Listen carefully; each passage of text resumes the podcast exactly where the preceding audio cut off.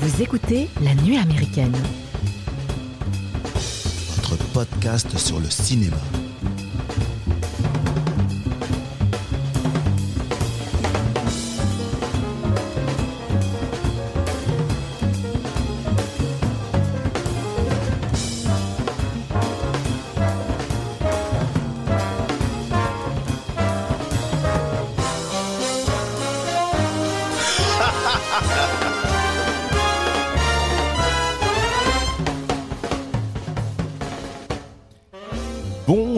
Les amis, vous aimez les chevaux, les Santiago, les pistolets, le sang qui coule, alors soyez les bienvenus dans le saloon de la nuit américaine. Installez-vous, on va vous servir un bon shooter de tequila.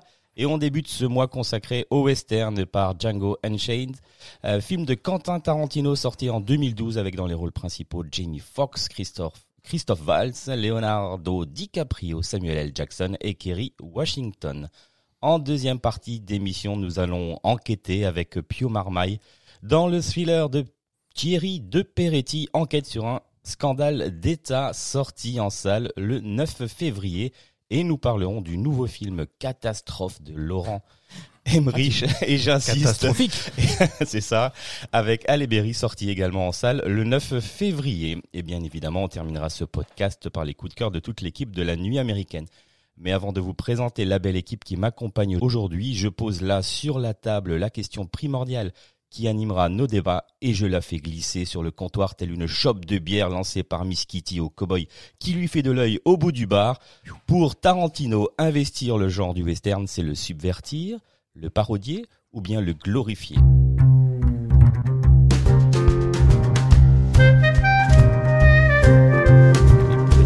Répondre à cette question, je suis accompagné de Loris. Bonjour Loris. Howdy man. De Mathieu. Bonjour Mathieu. Salut Mike. Et de Julien. Bonjour Julien. Salut. Super Comment- intro. C'est Vraiment. Merci, merci. euh, Waouh. Merci, merci. J'ai vu glisser la bière. Ouais. C'est clair. C'est vrai Bah, et je l'ai loupé. D'ailleurs, elle est tombée.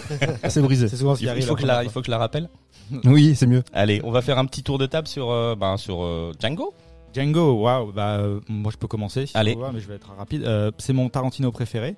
Euh, du coup, euh, j'aime beaucoup le western. euh, c'était, c'était, ce film, c'était vraiment une révélation quand je l'ai vu aussi. J'étais scotché pendant 2h45, même s'il est un peu long, quoi. Mais pour moi, c'est le genre de film où je trouve rien acheté. J'aime toutes les scènes. Toutes les scènes servent aux autres. Voilà, il y a rien acheté. Les acteurs sont incroyables. la BO est fantastique. le setup est fou. Et il arrive toujours, Tarantino, il arrive toujours à sublimer ses acteurs, vraiment. Donc aussi bien dans le choix que dans l'écriture.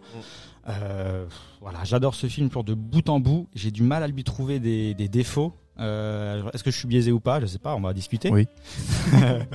Mais euh, pour moi, ouais, donc c'est mon Tarantino préféré et puis le, le- le meilleur qu'il ait fait, donc euh, j'adore. Moi, pareil, bon, j'aime beaucoup euh, ce film de Tarantino. C'est de loin pas mon préféré. Parce que, à la différence peut-être de Lolo, moi, il y a plein de choses avec lesquelles je, suis un petit peu en indélicatesse, on va dire. Mais j'ai- mais j'aime beaucoup le film. C'est pas, c'est pas une critique négative. hein. J'aime beaucoup le Django. Je l'avais vu à l'époque en salle. C'est vrai que c'était, ça avait été une petite claque. Le problème, c'est que je l'ai vu euh, suite après quand il, quand il était édité en Blu-ray et bah, ça avait fait moins il y avait moins d'effet. Ce qui, prouve une fois de plus que la pertinence de voir ce genre de film en salle au vrai. cinéma. Parce que maintenant, je l'ai regardé à nouveau pour, pour l'émission. C'est vrai qu'il bon, il est top, mais il y a eu quelques petites choses des fois qui me chagrinent un petit peu. Mais sinon, c'est un très grand film. Ju- Ouais, moi pareil, bon, c'est aussi un film que j'ai- j'ai adoré. Et euh, je pense, moi, où il a fait une différence, j'ai un- ça, ouais, je vais pas reprendre ce qu'ont dit euh, Lolo et, et Mathieu là-dessus, parce que c'est c'est vraiment le ressenti qu'on a sur euh, les films de, de Tarantino de manière générale autour de la table, quoi. Mais moi, c'est ce ce qui m'a vraiment, euh, vraiment plu dans ce film, c'est la, la, la puissance euh, avec laquelle sont liées les scènes et la musique. Tu vois, Tarantino, Mhm. il est fort pour Il est ça, il est balèze. ouais. De toute façon, il fait, il a toujours des, des- c'est toujours très très bien fait. Mais dans ce, ce film-là, je sais pas, ça m'a, ça m'a, ça m'a donné encore, ça, ça a eu encore plus d'impact sur les scènes. C'est la musique à chaque fois qu'il choisit et, et l'ambiance. En même temps, c'est l'ambiance euh, Ouais. western, euh, l'ambiance western italien aussi, euh, avec les, les références musicales qu'il a. Et même s'il arrive à dénoter complètement d'ailleurs, parce qu'il nous claque du Tupac là-dedans et tout, et mais ça à chaque fois ça fonctionne. Ouais. Euh, Enfin bref, on en reparlera, mais c'est moi c'est ça qui m'a vraiment, euh, c'est ce, c'est cette, c'est cette danse qu'il y a entre donc la, la, la- la- l'image et la musique et qui est, qui a été super On puissante. en avait discuté quand on parlait de d'Edgar Wright et je trouve que Tarantino il le fait tout aussi bien bah évidemment mais c'est le gars il- je suis sûr il, il entend la musique et il sait déjà quelle scène il va faire sur sa musique quoi. Bah, En fait, ce qu'il disait, c'est au moment de l'écriture, pour, la, pour tous ses films, quand il écrit, il écrit en, ayant déjà la musique en tête. ça se voit. C'est dès le travail d'écriture. Mais après, c'est pas un précurseur dans le domaine, parce qu'on a souvent parlé de Scorsese. Quand Scorsese il fait Mean Street, c'est vraiment le film où tout d'un coup tu prenais une claque en se disant ah la BO c'est les Stones, c'est machin. Enfin, il évoquait les Who. Enfin, il faisait référence à, à toute cette euh, pop culture qui s'intégrait parfaitement dans la mise en scène. Mais du coup, il, il faut que ce soit une mise en scène. Alors c'est un un peu grossier qui s'adapte et exclusivement généralement dans le western italien à Sergio Leone, c'est le côté opératique. Et c'est vrai que là, ça opère parfaitement chez Tarantino. C'est, ça donne de l'ampleur et quelque chose d'épique dès le départ, en fait. fait, puis il pioche à droite à gauche aussi, c'est ça qui est ouf, tu vois, Ouais. une référence là, Ouais, une ouais. chanson de une musique de, ce film-là, voilà, il y a, et c'est, c'est, ouais, c'est vraiment, il y a pas, parce qu'il y a pas que, euh, c'est des références au vieux western ou au, au western spaghetti, il y a d'autres musiques qui sont des musiques du, ah ouais, j'aurais dû boire normalement, exactement. Bah, parce que nous avons un pacte. Il est interdit de dire western spaghetti. Effectivement. Parce que nous rappelons que ce sont les Américains qui les appelaient Péjoratif, comme ça, pour, parce que c'était extrêmement péjoratif. Sergio Leone lui-même disait, j'ai jamais entendu une expression aussi con. Absolument. Donc le western italien effectivement et du coup euh, euh, euh, t'as d'autres références euh, comme dit à, à la musique du sud des États-Unis, des sons qui sont très blues aussi au bottleneck, c'est c'est avec cette une partie enfin bottleneck qui de, de l'époque on utilisait j'utilisais le, le tout simplement le haut de leur bouteille pour les glisser contre les cordes de guitare ce qui donne ce son un petit peu ouais, Métallique. métallique Mm. ou maintenant on utilise ou alors un morceau de fer Très que tu utilisé peux par utiliser Metallica. ou alors certains utilisaient qui, qui fait référence d'ailleurs à la musique de, de, de Morricone euh, sur ses, sur Oui ses bah concerts, bien quoi. sûr à l'intro. ou avec une cuillère et euh, enfin bon bref ça et ça claque vraiment ça donne une, ça te plonge Ouais. vraiment dans l'ambiance dès- l'intro, quand t'as Django de Luis euh, Bacalov, Ouais. là, là déjà, morceau quoi non, mais Les c'est un- déjà. Ah mais c'est un morceau extraordinaire. Dé- Déjà moi quand tu vois le film original de Sergio Corbucci, je trouve que ça fonctionne de ouf. Oui, il a un là- cercueil en plus quoi. Là en plus il a un cercueil donc euh, voilà ça pose le bonhomme. Mais là quand le film commence, dès le départ t'as le générique d'intro, c'est Louis Bacalov, tu dis waouh. Ouais, là on est bien. Mais j'ai une question parce que euh, du coup on dit que Tarantino écrit avec la musique en tête tout ça, mais comme on sait que c'est Ennio Morricone qui a composé euh, certaines pistes euh, du film, il est pas censé avoir l'image pour composer dessus. Alors, euh, il propose des... trucs et c'est ensuite Tarantino qui. euh, Non mais alors de toute façon la plupart des musiques de Morricone, c'est des musiques de vieux films déjà. mais il, Donc, en a, il en a fait des nouvelles pour. pour Ouais, en fait, disons qu'il y a plus de réarrangements aussi, hein, parce que il, il a pris des musiques, tu, tu as des, des cruels de de, bah, de Corbucci aussi. Bon, On a Mhm. dit Luis Bacalov. Euh, Il y a il y a d'autres films aussi, même de de euh, bah, d'autres cinéastes américains. Mais en, en fait, ce qu'il y a, c'est que même Léon lui-même, quand il composait pour, euh, euh, pardon, Morricone, quand il composait pour Léon, c'était pareil, c'était la, la- la même chose. Il composait sans même avoir vu en fait les films. Donc en fait, il y a, y une différence, c'est que Léon, lui, il a toujours estimé que que Morricone c'était son co-scénariste. Mhm. Donc il écrivait aussi de son côté des partitions qu'il utilisait pour son film, qui donnaient en fait de l'ampleur et qui même remplaçaient les dialogues. La différence du processus de, de Tarantino, c'est que lui, il écrit ses dialogues en fonction de la musique. il paraît même que que Léon passait sur ses sets de la musique de Morricone pour mettre bien tout le monde dans le bon état d'esprit C'est une bonne idée qu'en quoi. fait, la musique de ce mec là elle elle c'est elle c'est un monde à part entière quand il quand il écrit pour euh, pour le western il il il a imprimé une ambiance vois ce que je veux dire? Au-delà même des images quoi c'est-à-dire que cette cette musique là c'est euh, il suffit de siffler les quelques notes euh, qu'il a faites pour le bon, la brute et le truand, et t'es, ça- Ouais. tout le monde est d'accord. Tu vois ce que je veux dire? C'est un duel, on est, euh, on est en face à face, et il va se passer quelque chose, et il y a de la tension. Tu vois Il suffit de faire-. Ouais, c'est clair. c'est, sûr. c'est ça quoi. C'est c'est vrai que maintenant, quand on pense, tu vois, au- premier Léon pour une poignée de dollars, la musique de d'Ennio Morricone, elle, elle est tellement imprégnée, elle fait tellement référence au western qu'effectivement, aujourd'hui, quand tu passes une musique d'un western ou quand tu penses à la musique du western, tu penses inévitablement à Morricone. Tu penses même pas à ce qui se faisait avant euh, sous l'ère de Ford ou de Hawks. Euh, oui, Mike. Non, non, rien. Je voulais juste aussi parler de mon ressenti vis-à-vis Ouais, du ah, film. bah, Et, et du coup, Le tour de table n'est pas terminé. On t'a englobé dans la BO. euh, et- du coup, t'enchaîneras avec un pitch? Ah, le petit pitch, ouais. bien Vas-y, sûr. mais donne mais ton avis, d'abord, après, donne tu fais un pitch. Ah oui, d'accord, ok. Bah, à mon avis, ce film-là, moi, je, comme, euh, comme Loris, moi, je, je l'adore. Euh, je rejoins effectivement euh, Mathieu sur le fait que ça se, regarde sur grand écran.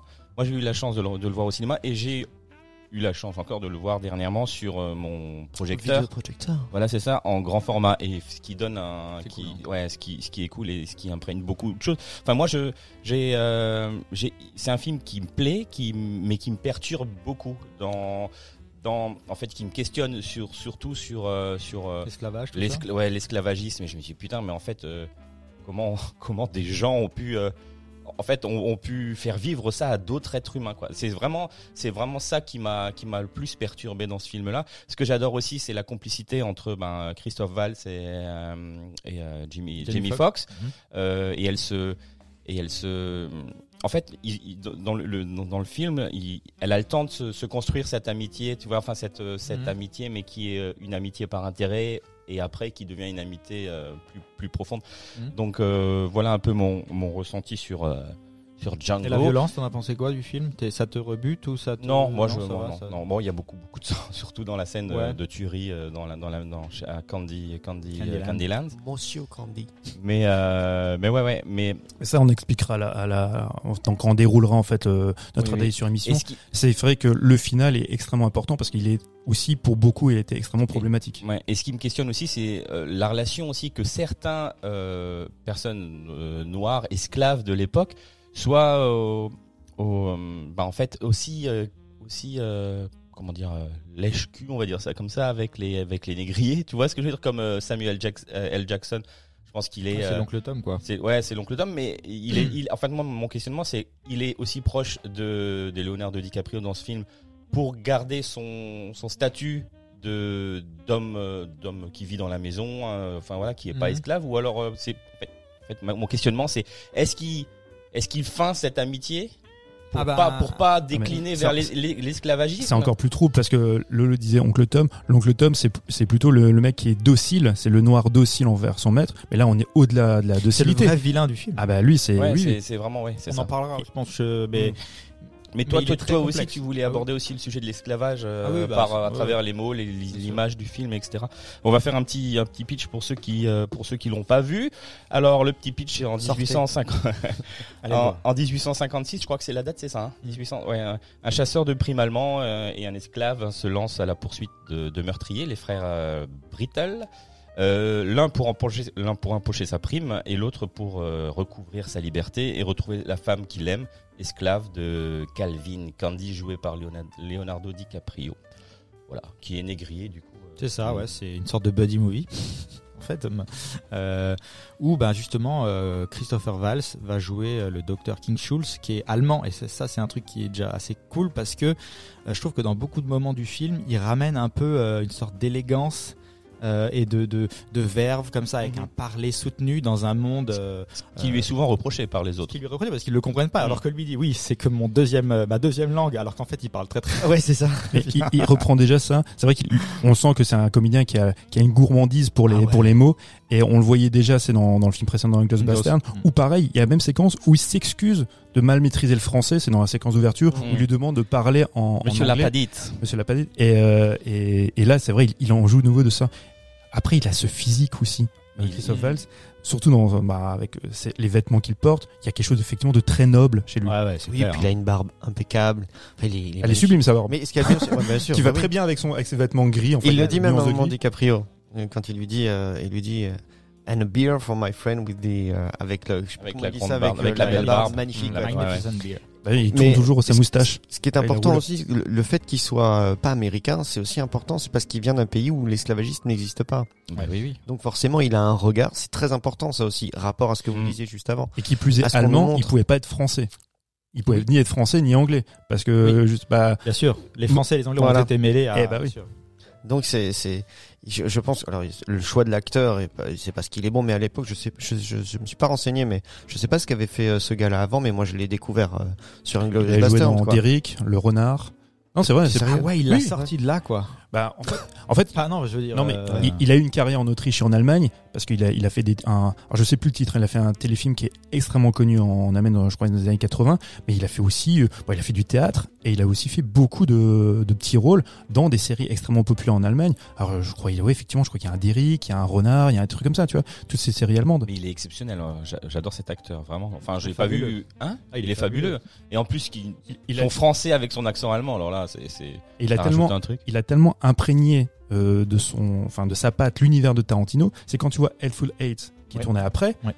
Tim Ross, Ouais. c'est une copie de Mhm. Christophe Waltz. Ouais, ouais. C'est pas très bon J'adore Tim Ross, c'est pas la question. Mais tu vois même dans le jeu et dans, dans le phrasé, dans la posture, il fait du Christophe Ouais, Waltz. c'est clair. C'est dingue, hein Et de voir du coup cet Allemand là euh, arriver et puis euh, t'as tout de suite envie de l'aimer parce que euh, forcément il cherche à lui bon il est chasseur de primes donc euh, son but c'est de tuer des gens il va utiliser Django donc il va le libérer entre guillemets pour euh, pour être aidé quoi mais t'as tout de suite envie de l'aimer Avec justement la crainte qui joue le rôle, c'est du blanc paternaliste avec le noir. On a eu beaucoup de films, tu vois, qui reprenaient en fait cette figure-là et qui voulaient bien faire. hein. Je pense à un film de George Cukor qui s'appelle Alléluia où il y a quasiment que des comédiens noirs. Mais il y avait ce, ce côté un peu paternaliste. Et à un moment donné, tu peux frôler ça, tu vois. mais là il le dit plusieurs fois. Il dit je, bien sûr, je déteste l'esclavage, l'esclavagisme, etc. Euh, et euh, tu comprends qu'il y a bien un intérêt que je t'utilise, mais je veux pas. Il lui dit en fait, je veux pas que tu crois que euh, je ne fais que ça, que t'utiliser. Je, j'utilise la situation à mes fins, mais en fait, euh, je suis bienveillant. C'est, un peu ça ce qu'il dit, quoi. Euh, et c'est pour ça que tu tombes jamais dans le, euh, le doute vis-à-vis de ce personnage. Enfin, d'après moi, quoi. Et ce que, ce que j'adore, c'est quand le film commence, quand il apparaît, donc il apparaît avec sa, sa carriole, là, donc il est soi-disant dentiste, Avec sa la clade dans le- Elle est Ouais, géniale, ouais, ouais. anciennement Génial, dentiste. ouais. et, et on est très clairement dans le western italien, dans ce qu'il a aussi de plus gothique et fantastique. Parce qu'il y a toujours une part de fantastique Oui, dans le western vrai, italien. Et quand là ils arrivent, on se voit dans cette brume, donc avec ces esclaves qui sont, il y a quelque chose de très spectral et de très dangereux. Il y a une certaine dangerosité, tu vois, espèce de mort-vivant, de machin. Et lui, il débarque de nulle part.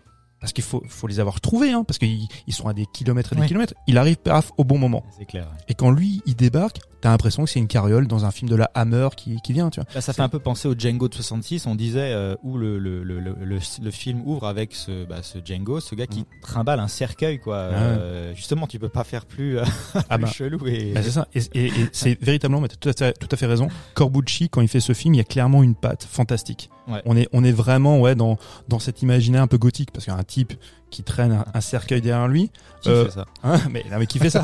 Il avance dans un, dans un décor complètement lunaire de, et de boue euh, Ouais. poisseuse. C'est et en Et- plus la, le, le, et tombe est sur- très longue. Tu vois ce que je veux dire? Et là d'ailleurs aussi, il attire un peu cette, toute cette marche d'esclaves, tu vois, et on les voit avancer au fur et à mesure. Il y a différentes, en plus il y a différentes prises de vue qui sont vraiment sympas, mais euh, il y a ce côté euh, dans le Django de 66, c'est déjà ça, tu vois, c'est que le fait que ça dure juste un peu plus longtemps que ce que ça devrait. Et comme par hasard, Ça- il ça- tombe sur le gang de Mexicains qui, euh, enfin pas les Mexicains, pas- si il tombe sur les euh, les cagoulés là. euh, Oui, oui, Alors oui. ça, c'est une scène très, très, très, très drôle. Et Oui, c'est très drôle dans le Django de Tarantino. Dans le Tarantino. Mais ouais. c'est vrai qu'effectivement, dans le Ah, dans le Corbucci, 66, pardon. il y a, oui, oui, il y a tout, bah, toute cette, cette clique raciste, euh, tu vois, qui serait apparentée au Klan, euh, avec des, des, Cagoules des cagoules rouges. rouges. Est-ce que l'humour qui est mis dans le western italien comme ça, c'est récurrent dans tous les westerns italiens? Il y a de l'humour comme ça? Ou alors c'est Tarantino, toi, qui... euh, Non. Là, qu'est-ce que...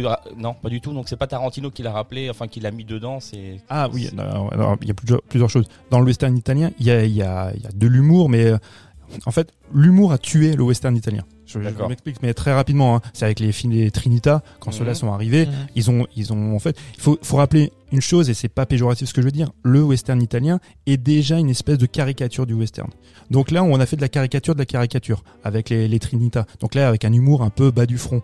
Mais euh, chez Léon ou chez Corbucci ou chez, euh, chez celui-là, il y a toujours eu un peu d'humour. Tu vois, des, des On petites d'humour noir ou des choses. C'est ça, euh, ouais, exactement. voilà. On n'est plus dans On l'humour. ironise noir. des situations euh, C'est pas ça. très drôles en fait. Exactement. Enfin, le ciné- bah, cinéma italien, c'est ça. hein. C'est vraiment un cinéma cynique et ironique, avec des punchlines toujours bien placées. Et c'est ce que récupère aussi Tarantino. La séquence toi, que tu évoques avec Oui, les avec cagoules, Les, les cagoules. ouais. voilà, on est dans le côté grotesque et c'est Oui, c'est ça. et c'est génial. Et ça fait du bien. Oh, fait ouais, du bien, ouais, hein. ça C'est une soupape, Je- hein, cette scène. Euh, moi, je me suis laissé dire en plus que les cagoules euh, rouges, elles avaient pas un but narratif. C'est parce que alors c'est- dans Chez le- Corbucci. Corbucci, chez Corbucci dans le sud de 66 quand il arrive et Corbucci. qu'ils ont et que il voit les figurants. En fait, il voit la gueule des figurants et ils se disent, euh, je crois que c'est son co-réalisateur ou euh, Ah oui. je sais plus comment il s'appelle. Deodato. Ouais. On Et en parlera. On va leur foutre des cagoules à tous sur la tête. Parce Et qu'il ils était leur- dégueulasse. Et ouais, c'est ça, parce qu'ils étaient dégueulasses, les mecs. Et en fait, ils- c'est pour ça qu'ils ont des cagoules. euh, Et je me demande si c'est pas d'ailleurs la référence, euh, du coup, forcément, qu'on a dans le film Ah oui. de, euh, de Tarantino. Et, et lui, il a, il a dû voir ça à un moment donné quand tu les vois avec ces cagoules-là. Alors, outre le fait que c'est strictement ridicule, tu t'imagines bien que tu vois que dalle parce que ça a vraiment été fait, j'imagine, euh, par la costumière à l'arrache. Genre, il faut leur foutre des cagoules sur la tête. Fais-moi des trous dedans comme tu peux avec du tissu rouge. On va leur mettre ça sur la tête. Et il, il a fait exactement la même chose. C'est méta. Et méta, et ils en parlent. Et du coup, et cette scène, elle est complètement ubuesque oui, et très très drôle, quoi. Et, et ça, c'est vraiment véritablement les références à Django parce qu'on en parlait en off.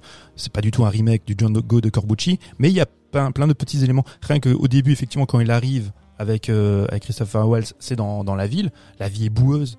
Elle est comme dans le Exact. Corbucci, Ouais. comme où nous, effectivement, on est habitué à ces rues, tu vois, très sèches, tu vois, avec euh, avec euh, la paille, de poussière. qui, ouais, et, et puis euh, qui roule, et puis la, la poussière. Là, c'est boueux. Alors Corbucci, lui, ce qu'il voulait initialement, il voulait de la neige. Il a pas pu avoir de la neige. On dit, écoute, mec, euh, on n'a pas les moyens. Donc il a eu de la neige par la suite quand il a fait le dernier silence, mais c'est pas de la neige, c'est de la mousse à raser. Bref. Et, et, et, et Tarantino, il a toujours dit, voilà, je, je, je voulais aussi faire une référence au, au grand silence. C'est pour ça qu'il met de la neige aussi dans ce film. Full Hate, s'il y en a encore plus. Ouais. Mais c'est vrai qu'il y a plein de petites séquences comme ça qui nous rappellent le Django initial. Ouais, et puis même en termes de mise en scène, quand euh, Django et, et- et King Schultz là, ils arrivent dans la, la première ville, on sait pas exactement. Enfin, on sait que King Schultz donc est un, un chasseur de primes, mais on on l'a pas vu encore à l'œuvre. Et là, dans cette scène où justement, on- enfin, on l'a pas vu à l'œuvre, on a vu la l'a vu première, on a compris qu'il est on a, dangereux on quand a même. compris qu'il sait Ouais. utiliser une arme. Mais quand il arrive justement tout le setup, tu sais, il arrive dans le saloon avec Django. Le fait de pas montrer euh, qu'il annonce au, au, ba- au- au barman ce qu'il veut faire et tu vois le barman qui, qui part en courant et va chercher dit, le eh, shérif. va pas chercher le hein. Pas le Marshall, le Cherche le shérif. shérif d'abord. C'est vrai que quand toi tu vois cette scène au début, tu comprends pas. Mais, pour- ça. mais pourquoi il lui demande de chercher absolument le, le shérif Il Exactement. a une zénitude en plus, c'est assez perturbant. de- En même Bah, temps, il fait ça en servant des bières, quoi. Bah voilà, c'est hypnotique. En plus, euh, ouais, le, il filme, il filme, Il fait la bière, le bâton qui rase, la, vois. qui rase la mousse. Ouais, il scalpe la mousse. Ouais, ouais, C'est aussi ça, mousse. tu vois. Il scalpe la mousse Et- de la bière. Et le saloon, c'est le Minnesota Clay. C'est le deuxième western qu'a réalisé Corbucci avec euh, ça, pas. avec Mitchell, Ouais, c'est aussi très hypnotique, quoi, la manière dont euh, les scènes s'enchaînent et puis euh, euh, voilà ce- le, le côté très attachant du personnage qui Mhm. fait fuir les méchants tout de suite ou les, les... et après t'as toute la scène avec le shérif qui arrive. Ce qui est génial, c'est que même euh, Django est complètement abasourdi par Ouais, le comportement il- du mec. Bah, il est comme nous. En fait, il est comme le spectateur. Ouais, T'as tout à fait raison. C'est ça. C'est on est à la place de Django. On dit mais qu'est-ce qu'il fout? Mais il est complètement débile. lui. Surtout que Django, bah, bah, comme il est noir, euh, techniquement T'as remarqué déjà, aussi. Hein. déjà déjà sur un cheval. euh, Ça, ça, c'est super. Bah oui c'est non, ça. Mais, non mais ça, ça, c'est génial. Alors là aussi, ça rappelle aussi certains parce qu'il y a eu peu de westerns où effectivement où tu voyais des noirs à cheval. Et euh, il y a un, un film qui, je pense, qui a dû influencer quand même de Tarantino, c'est euh, Buck et son complice, avec euh, réalisé par Sidney Poitier, avec Sidney Poitier et Harry Belafonte, où tu les vois à cheval et c'est et, et c'est des noirs qui veulent s'émanciper. Tu as bah, du joug des blancs. D'ailleurs, il y a des blancs rabatteurs qui essaient de les récupérer pour en faire nouveau des esclaves. Mais c'est vrai que t'as peu en fait d'exemples comme ça. Donc même pour nous spectateurs, dans le western, voir un noir à cheval avec un, avec un flingue, ça dénote un peu. Tu as même le sentiment que c'est c'est anachronique. Il y a eu des Mmh, westerns bien sûr, ouais. et il y a eu des cow-boys noirs, mais même pour nous spectateurs, la première fois que tu vois ça, tu dis waouh, Bah, c'est a- trop classe. Ouais, il y a pas longtemps, je me suis euh, rematé parce que c'était là et puis je me suis dit tiens, je vais regarder ce western là aussi pour voir ce que ça donne quand c'est fait récemment.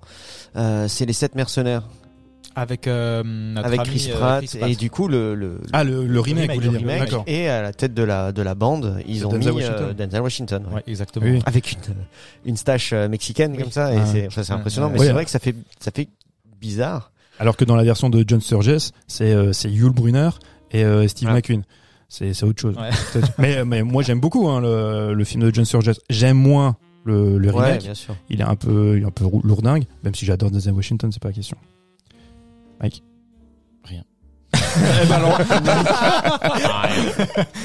Non, moi, je bois tes paroles comme une, comme, comme euh, je boirais une bière, quoi. c'est Moi, vrai, y a- te saoule pas. Non, c'est- non, pour l'instant, tu me saoules pas, ça. relever un truc très rapide. En fait, moi, ce qui m'avait choqué, et je me souviens, c'est l'utilisation euh, répétée du mot bah, euh, nigger, quoi, dans Qui avait d'ailleurs posé problème euh, Alors que ça pouvait ne pas me choquer ailleurs, par exemple, que ce soit dans la musique hip-hop, que ce soit euh, dans d'autres situations euh, de culture pop qui est utilisée, euh, surtout bon, Tarantino l'utilise quand même, il l'utilise dans Jackie Brown déjà, etc. Mhm.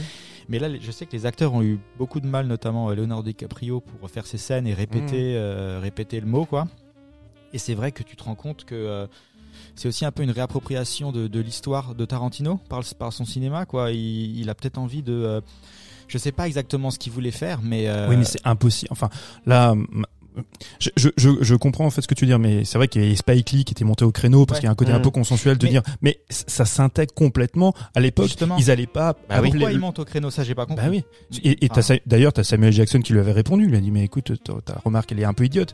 En, en 1858 ou même, ou même avant, enfin, il n'appelait pas les Noirs mon petit euh, euh, compagnon basané. Il les appelait les nègres. Et, non, mais c'est, c'est, c'est terrifiant. mais Ouais, c'est ouais, comme ça. sûr. Donc, il, il pouvait pas y avoir d'euphémisme ou quoi que ce soit ou, ou- ou emprunter un autre mot. C'est, c'est terrifiant, mais c'est ainsi. Ouais, ouais, c'est clair. ouais. Il y a juste euh, Christopher Waltz qui les appelle tout le temps euh, Poor Devils. Ouais, ouais. oui, il oui. jamais Pauvre le diable. ouais, diable. ouais, ouais. Je sais pas s'il utilise le mot, ouais, mais euh, En français, je sais pas, mais en anglais, il dit tout le temps Ouais, Devils. Non, non, mais, t'as raison. Non, il l'utilise jamais. Effectivement, il dit jamais le N-word. euh, du coup, ça, le- ça le, ça le dénote encore un Oui, peu oui. plus de, enfin, ce côté européen qui ça. vient et qui est un peu à, à l'extérieur de tout ça. et- Ouais. Moi, on- on- on- avec ce casting-là, moi, on me revend un film en, juste avec- en me disant qu'il y a Leonardo DiCaprio, Samuel L. Jackson, Jamie Foxx, euh, euh, Christophe Valls, euh, et moi, je vais le voir tout de suite sans. Bah, tu es allé voir le Il était une fois à Hollywood? Avec euh, Ah Leonardo DiCaprio. Oui, mais je ne Avec savais pas du tout. euh, non, il y a Brad Moi, Pitt moi- du coup. Là. Moi, c'est mon film préféré de Tarantino pour le coup. Ouais. Il était une fois à Hollywood où justement où, où les- le personnage de DiCaprio joue ces, ces comédiens américains qui se retrouvaient en Italie pour faire Oui, des. D'ailleurs, ça c'est un truc, il le montre dans le dans le reportage qu'on qui est sur Netflix en ce moment là, Django, Django, et Django Django. et Django. Ouais. vu non. Et Ah en bah, il fait, tu regardes. ah, il raconte une anecdote qui est folle et ça parle justement de l'acteur que joue Leonardo DiCaprio dans Il était une fois Hollywood. C'est une fausse Et histoire qui- en fait. comment Ouais, c'est c'est c'est une anecdote qui est géniale. c'est des vrais films par contre. Il y a Oui, Nebraska oui. Joe, ça c'est des, c'est des vrais films. Oui, mais c'est pas dit que c'est pas. euh, C'est- pas le c'est pas le personnage qui interprète euh, DiCaprio, DiCaprio. quoi. Ouais, mais Ce sont des comédiens qui ont vraiment existé pour des films qui ont véritablement existé. Bref, c'est une, c'est une, une anecdote avec Corbucci qui est, qui est très drôle et qui est, qui est bien amenée parce qu'en fait, le, euh, le, le, je sais pas si c'est son, euh, son impresario ou qui c'est qui l'emmène rencontrer Corbucci parce que euh, Corbucci euh, lui dit, lui, il faut que tu joues dans son film. Et euh, pour lui montrer ce que c'est que le western italien, il lui fait voir un film mais qui n'est pas de Corbucci. Et dans le vol, Parce qu'il se trompe de Sergio. En fait, ouais, en fait, il se trompe Ah de bah oui, Sergio. normal. Et au moment de l'entretien, enfin, au moment où ils se retrouvent au restaurant et qu'ils bouffent ensemble, les quiproquos sont, sont, sont assez drôles, quoi. Et du coup, la scène est racontée. Je, je vais pas la raconter pour ceux qui ont envie Mm. d'aller le voir. C'est sur Netflix, donc c'est, euh, ça s'appelle Django, Django et Django. Django. Et c'est euh, Tarantino euh, qui, Qui est- parle de Corbucci en fait, et c'est passionnant. Moi, la seule chose que je ne comprends pas avec euh, Tarantino quand il fait ça, c'est dans Il était une fois à Hollywood, c'est vraiment une petite aparté, hein, mais ça Oui, rejoint le western oui. italien. Euh, c'est que le film se passe en 69. Euh, les films de Sergio Leone, donc C'est euh, avant C'est après non, c'est alors, c'est avant, c'est 64, C'est- 65, ah oui, oui, oui, 66. bah oui, c'est ça. Mais ils sont effectivement aux États-Unis, ils sont tous sortis en 66-67. Les trois à la suite sont été trois putains de succès et c'est son, on pense véritablement que ce sont ces films-là qui ont permis, par leur exploitation de la violence hein, dans les films, de bah, de faire tomber le code AIDS. Parce que le quoi, le quoi le code, Code AIDS, AIDS, on on en avait déjà parlé. c'est le code de censure. Ah oui, d'accord. En fait, en fait euh, ces, ces films-là ont été un peu une porte pour aussi pour les spectateurs, pour les préparer à la venue de films comme euh, voilà euh, Bonnie and Clyde ou ce genre de choses, qui étaient extrêmement graphiques et violents. Mais donc, ce sont ces films-là qui ont été des véritables succès. Donc, en 69, quand t'as le personnage de DiCaprio qui ne sait pas qui sont, qui est Sergio Leone, qui ne sait pas ce que c'est le western italien, qui est frileux pour y aller, il y a quand même déjà Clint Eastwood qui devenu une putain de resta. En 64, c'est personne, hein, c'est un comédien qui joue dans Rawhide, euh, tu vois, dans, dans une série. Ouais, c'est pas grand chose. Mais quand il arrive, quand il revient, quand, quand il revient d'Italie, où c'est devenu une énorme star en, en Italie et même en Europe, en 66-67, aux États-Unis, c'est devenu une star. Il va plus retourner en Italie parce que c'est devenu une resta. Mm. Donc, le personnage de Caprio devrait se dire, euh, c'est peut-être un bon plan quand même en 69 d'y aller. Parce que euh, Lee Van Cleef, il fait, il fait une putain de carrière là-bas. T'as plein de d'acteurs. Jack Palance, il va aussi, tu vois. Enfin, Johnny Hallyday. Mais Johnny Hallyday, chez Corbucci. Tête Johnny. Quelqu'un l'a vu ce film? Non, non, non. Mais, mais alors, je, je savais pas. hein. Je savais pas que Johnny avait fait un western. Moi non Mais du plus. coup, je j'ai trouvé découvert vachement ça, je te crédible jure. dans J'ai son dit, putain, le personnage. mec il ressemble à Johnny, c'est ouf. Il a l'air ultra Et c'est violent. Johnny. Eh ben, Ah, il alors, est vraiment violent. Alors, bon, moi, le film, je trouve qu'il est assez faible. C'est vraiment un, un Corbucci assez moyen. Mais Johnny, ben, il est pas dégueu. Il a l'air pas dégueu. en tout Écoute, cas. il claque des têtes contre Ouais. les barres. il est merveilleux. Ouais, il y a peu de scènes d'action, en fait. Ah bon Ouais, Ah, ouais. Celle-là, en tout cas, elle est, Non, non, il y la a- bagarre là, elle est Oui, la- sympa. La bagarre dans le saloon. Ouais, bagarre. ouais, ouais, la bagarre dans le saloon, elle est plutôt cool parce qu'elle est rigolote. Franchement, elle est, elle, est plutôt fun. Mais le film est pas, elle est pas dingue, hein. C'est, euh, putain, je sais plus le nom. Le spécialiste. Le spécialiste. Le spécialiste. Il spécial. Ouais. il spé- Ouais. il Le spécialiste. Bah, il y a- il y a d'autres Corbucci qui sont qui sont bien meilleurs. Qui, Mais- mais, qui donc qui euh, dont Tarantino s'inspire énormément quoi. Corbucci, euh, je pense que c'est son. Bah, Léon, bah, à la base, c'est vraiment Léon, hein, parce qu'il aurait toujours voulu faire un western à la Sergio Leone, dont le film dont il est plus inspiré, c'est euh, Le Bon, la Brute et Truand. Mais Corbucci, en fait, c'est c'est simple. Moi, moi, je pense toujours à ça. Enfin, je pense à ça. Je suis en train de piquer un truc euh, que j'avais lu. Je crois que c'est Franco Nero qui disait ça. Franco Nero qui a joué dans le Django là, Absolument, de, ouais. de Tarantino, qui disait lui faisait vraiment tellement le parallèle dans la carrière, dans la manière de mettre en scène la violence entre Corbucci et, et Tarantino. Mhm. Il disait Léon, ce serait plus Coppola. Ok. Tu vois Il y a le côté un peu opératique, machin, ce serait plutôt Coppola. Mais c'est vrai que il y a tellement de ponts entre les deux, ça, ça semble évident. Et le côté, euh, la scène du fameux, le, les fameux, le duel, le duel que tout le monde connaît. euh, À, mi- à midi, on sort avec les flingues. Il est, euh, il me semble, qu'il n'y a pas ça dans Django Unchained. Non. Et- Ah bah il s'emmerde pas, un Franco Nero dans Justement. Django, lui. Justement, est-ce que aussi le, le coup, le coup, le coup de, des duels, c'est un truc euh, propre à un réalisateur ou euh, est-ce que c'était un truc qu'il fallait tout le temps avoir dans un western italien? Est-ce que ça, j'ai pas trop. euh, Non, c'est vraiment. on- En fait, on voit surtout ça effectivement dans les dans les trois westerns de, de la trilogie du dollar de, de Léon, Mm. avec tu sais, ce qu'on appelle c'est la l'impasse mexicaine aussi, tu vois, Ils où tu as plus- deux, ou, trois, deux. ou trois. Mais c'est vrai que chez Corbucci, il y a il y a plus il y a pas tellement il y a des duels. Il l'a repris une fois, non Dans un de ses films, ça se finit dans une euh, euh, dans une arène de toréador. Ouais, mais justement, Ah oui, et, et mais c'est à la limite, c'est son troisième, je crois. non non, enfin C'est pas- mais- En fait, c'est Il Mercenario, c'est le mercenaire avec Franco Nero, Jack Palance et euh, ah c'est déjà un peu caricatural. euh, Enfin, c'est déjà, c'est déjà très poussé comme. euh. Ouais, il est très bon. C'est un très franchement moi c'est un film que j'aime beaucoup. Après il y a la, un peu la suite, c'est pas avant la suite qui s'appelle Compañeros aussi avec Thomas Millian et toujours Franco Nero. Euh, il y a effectivement cette scène de duel.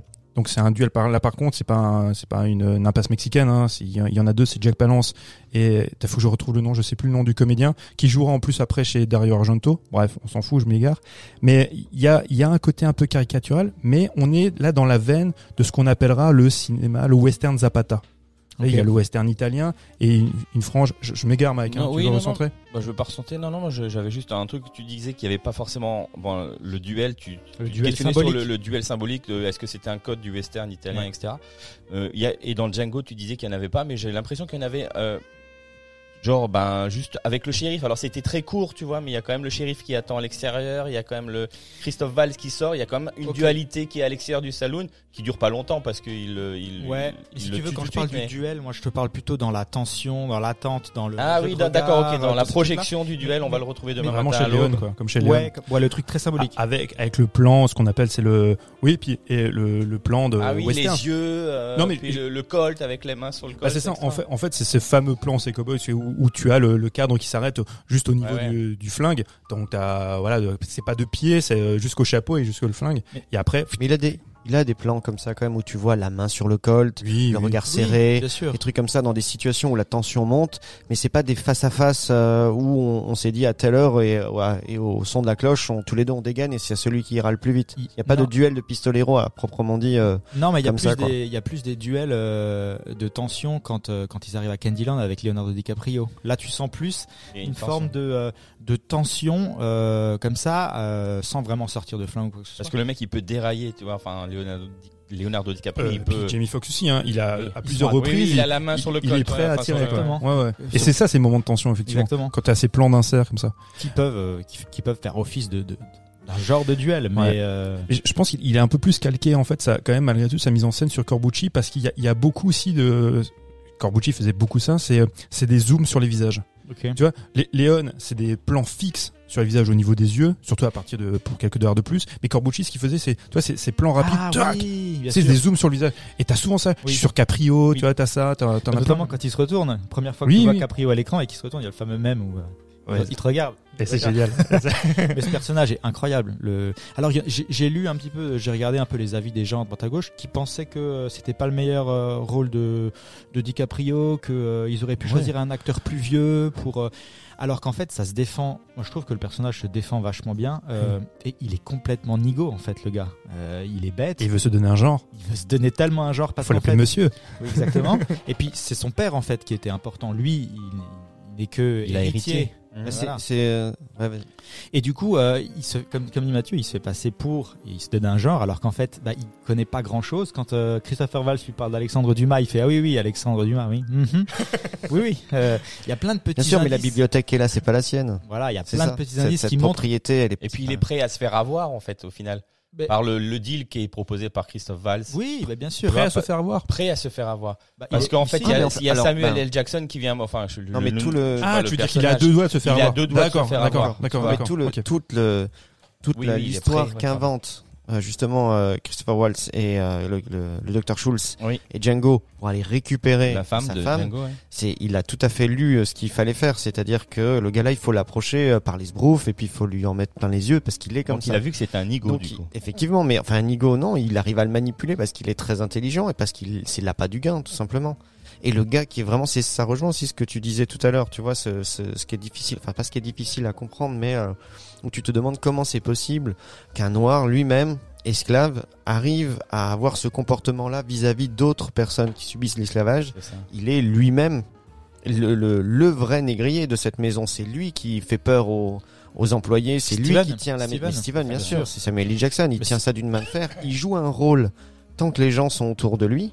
Il fait un peu le, le nigo, euh, tu sais, qui se fait. En plus, il se fait rabourer euh, à chaque fois euh, par euh, DiCaprio. Mais quand ils sont tout seuls, tous les deux, dans une pièce, il a plus Ah oui. du tout. Il a plus du tout Surtout le dans même. sa posture. Effectivement, ouais, comme il est assis dans le fauteuil, avec, avec, la- avec le whisky. Et il est, c'est son, c'est lui le daron en fait. C'est son truc. père, ouais, il en est côté mentor. t'es en ouais. train de te faire avoir et, euh, et il est absolument sérieux et il est pas en train de lui dire euh, euh, euh, ce que enfin dire c'est c'est lui qui lui dit ce qu'il va devoir faire il lui dit là t'es en train de te faire prendre pour un con et l'autre tu vois bien le sérieux avec lequel il prend tout de suite ses mots il, il En fait, c'est un Gepetto maléfique.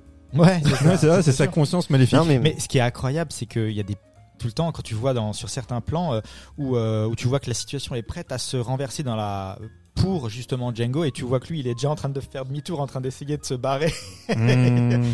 il est quand même extrêmement lâche c'est un personnage très, très très ambigu quoi il est à la fois lâche mais aussi très intelligent et euh, prêt à tout pour survivre quoi Euh, prêt à faire prêt à tout faire quoi Et à euh, conserver effectivement son, en fait, son, son poste, en fait, euh, sa, sa, sa, sa posture, statut, son ouais. statut, pardon, ouais. Mhm. C'est Ah ouais. exactement ça, ouais. bien sûr Et c'est- ce qui rend en fait ce personnage encore plus terrifiant. C'est comment tu veux conserver, tu vois, ce, ce statut dans ce monde-là. Mais c'est par peur de par peur de retomber et qu'on t'utilise comme esclave à ton tour. Mais non, Parce que parce que il serait pas obligé de, de dénoncer les autres. Il serait pas obligé de lui dire attends t'es en train de te faire avoir. c'est clair Tu vois Ah il pourrait très bien, avoir une laisser morale aller, quoi. quoi. il, il pourrait très bien fermer sa gueule. oui. Ça change, pour lui Ouais. ça change rien. Ouais ouais. Ça change absolument rien parce que de toute façon l'argent il aurait récupéré. Enfin Ouais, ouais. éventuellement pour l'achat c'est d'un d'un mandingue, mais euh, en, en fait Ah, il Ah serait bah. pas venu ouais. Hein, bah oui. Et, bon après, pour lui, il y a aucun intérêt, sauf pour faire du mal à bah ses congénères quoi. C'est ça qui est terrifiant. Cette- tu parles de Mandingue, cette scène aussi est folle. C'est l'introduction quand même. C'est Candyland quoi. Je- T'arrives Mhm. dans le truc, le premier truc que tu vois, il c'est mange des bonbons derrière Ouais, c'est C'est DiCaprio de dos avec ce combat de bon, on sait pas si ça existait vraiment, euh, mais en tout cas le combat, il appelle ça le combat de Mandingue où tu fais, Bah, J'en parlerai après si tu veux.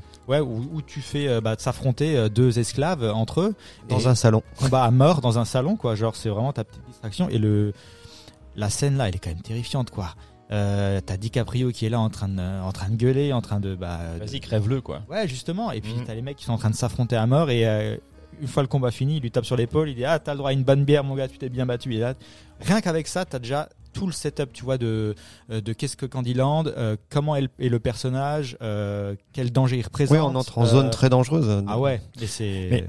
En fait, c'est là où c'est un petit peu, c'est très ténu en fait, je trouve, au niveau euh, quand il- la manière de mettre ça en scène, c'est que tu as effectivement ce combat qui est extrêmement violent, qui est vraiment qui est, qui est très très dur à, à voir, et tu et, et en même temps, c'est tout ça, c'est arrangé avec un côté un peu élégant, quoi. dilettante et puis Très voilà, créatif et- quoi. voilà tr- tr- très drôle avec euh, Mhm. DiCaprio enfin qui est... parce que si, si je dis ça c'est que je fais le parallèle avec ben, forcément le film Mandigo de Richard Fletcher qui est vraiment qui est l'inspiration plus je pense encore que le Django de Corbucci c'est vraiment l'influence pour euh, Tarantino où c'est là où il a la première fois on a véritablement vu ces combats là qui représentaient ces combats de, de mandingue où les mecs allaient sur les marchés pour justement acheter des, des noirs très bien bâtis qui pourraient qui pourraient faire combattre mais dans le film de Richard Fletcher il y a pas d'humour hein. la, scène il y a le film date de 75 si je dis pas de ouais 75 euh, la scène de combat qu'il y a elle est extrêmement dure Et euh, tu, en apprends beaucoup aussi d'ailleurs sur sur les personnages qui euh, qui, en, qui entourent cette scène-là, parce que comment et de la manière dont ils évoluent.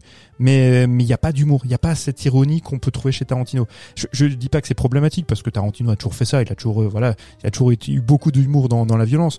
Sauf que là, on n'est pas dans une violence, disons, euh, de comics, de, spectacle. ouais, de BD, de, de spectacle. C'est quelque chose qui Viscéral, quoi. et qui éventuellement peut être vrai, qui est extrêmement malaisante, qui euh, ouais, qui c'est pas qu'elle me gêne, mais c'est c'est toujours plus compliqué à appréhender quand tu vois le, le film de Richard Fletcher.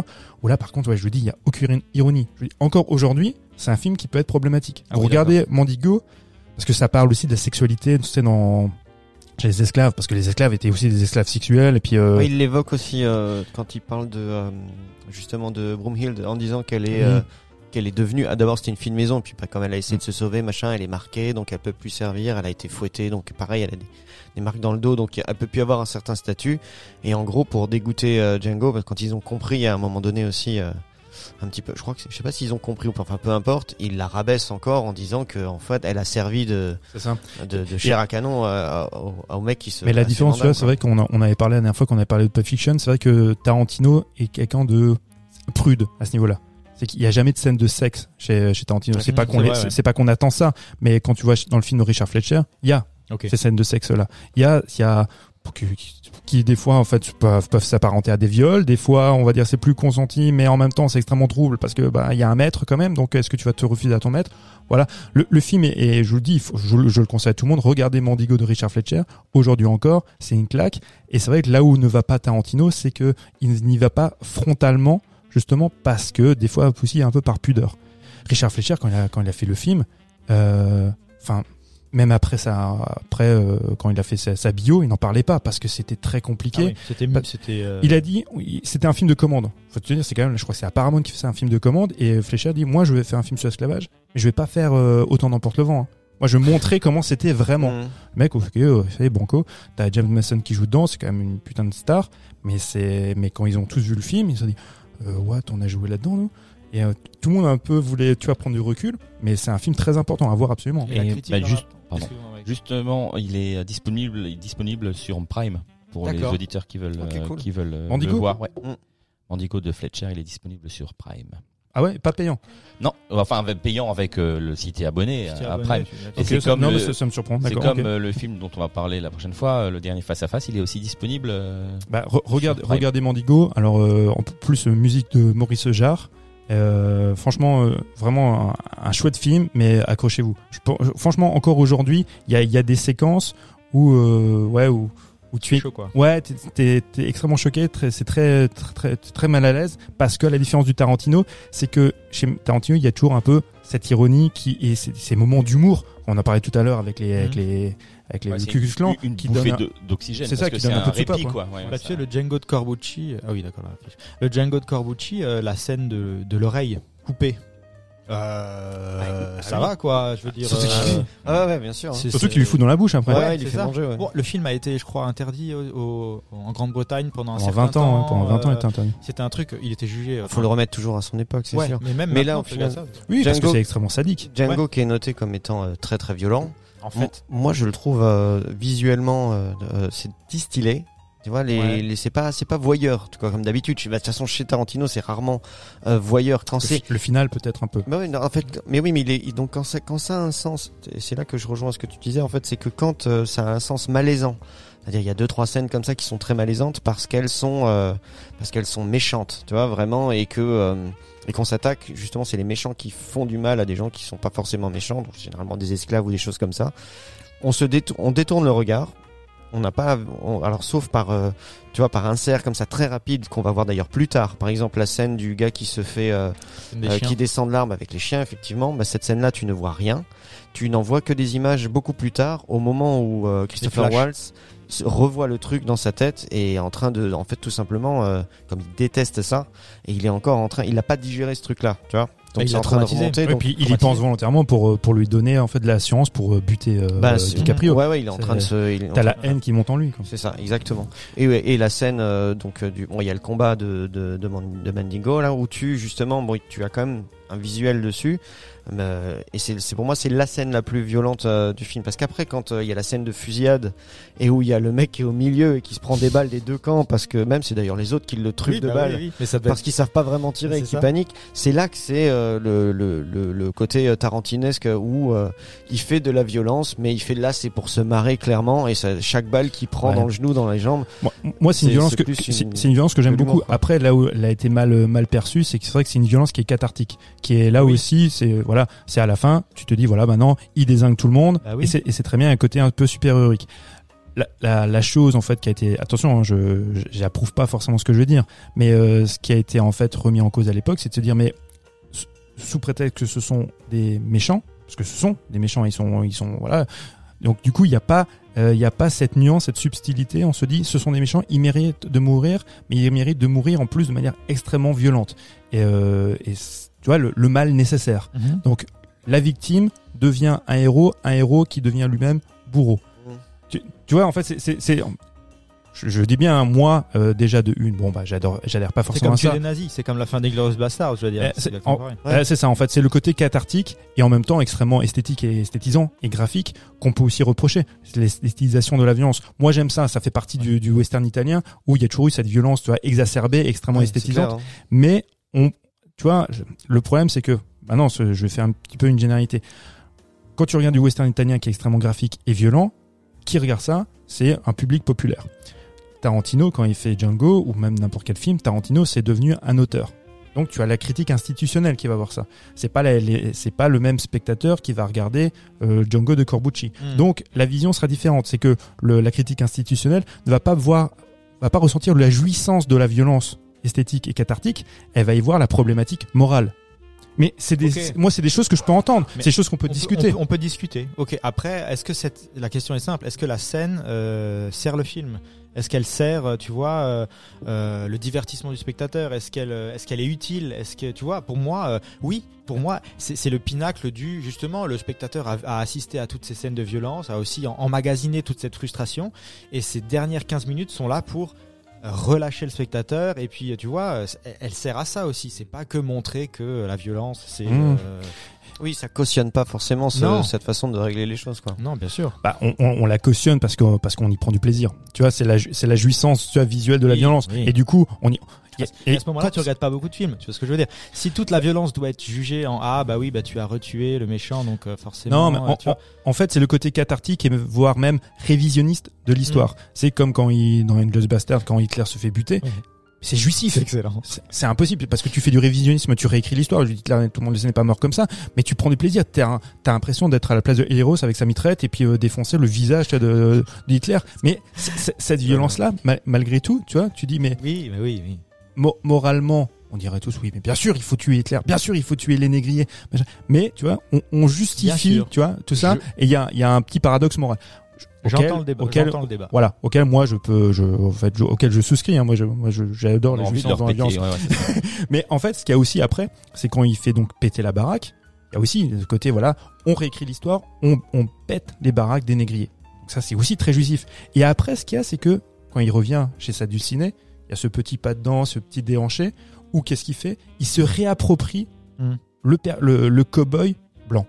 C'est vraiment, c'est les personnages des cow-boys blancs, c'est dans les années Il 40, fait danser le cheval. euh. c'est ça. Et donc du coup, il y a une espèce de dire voilà, euh, c'est plus que table rase du passé, c'est que on détruit, et on tue les négriers et en même temps on s'approprie les codes du cowboy blanc. Ouais. Moi, je trouve ça assez excitant.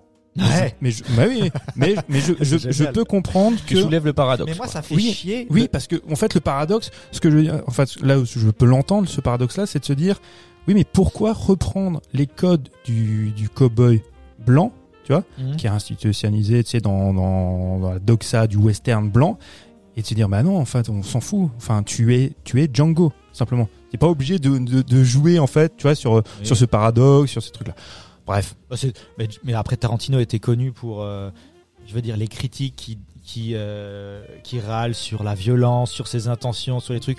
J'ai vu plein d'interviews de lui à la télé où il est là, mais it's fucking fun, tu vois, parce que les mecs ils sont, ils dit mais c'est fun, là, je, je- j'essaye de, de, de, de divertir les gens, arrêtez de me faire chier. Oui, c'est violent, oui, maman, madame, les, les cathos qui arrivent. euh, tout- J'ai vu toutes les interviews, à chaque fois il est invité à la télé pour Mhm. parler de ses films. Mais il dit juste, je veux faire du fun, c'est tout ce que...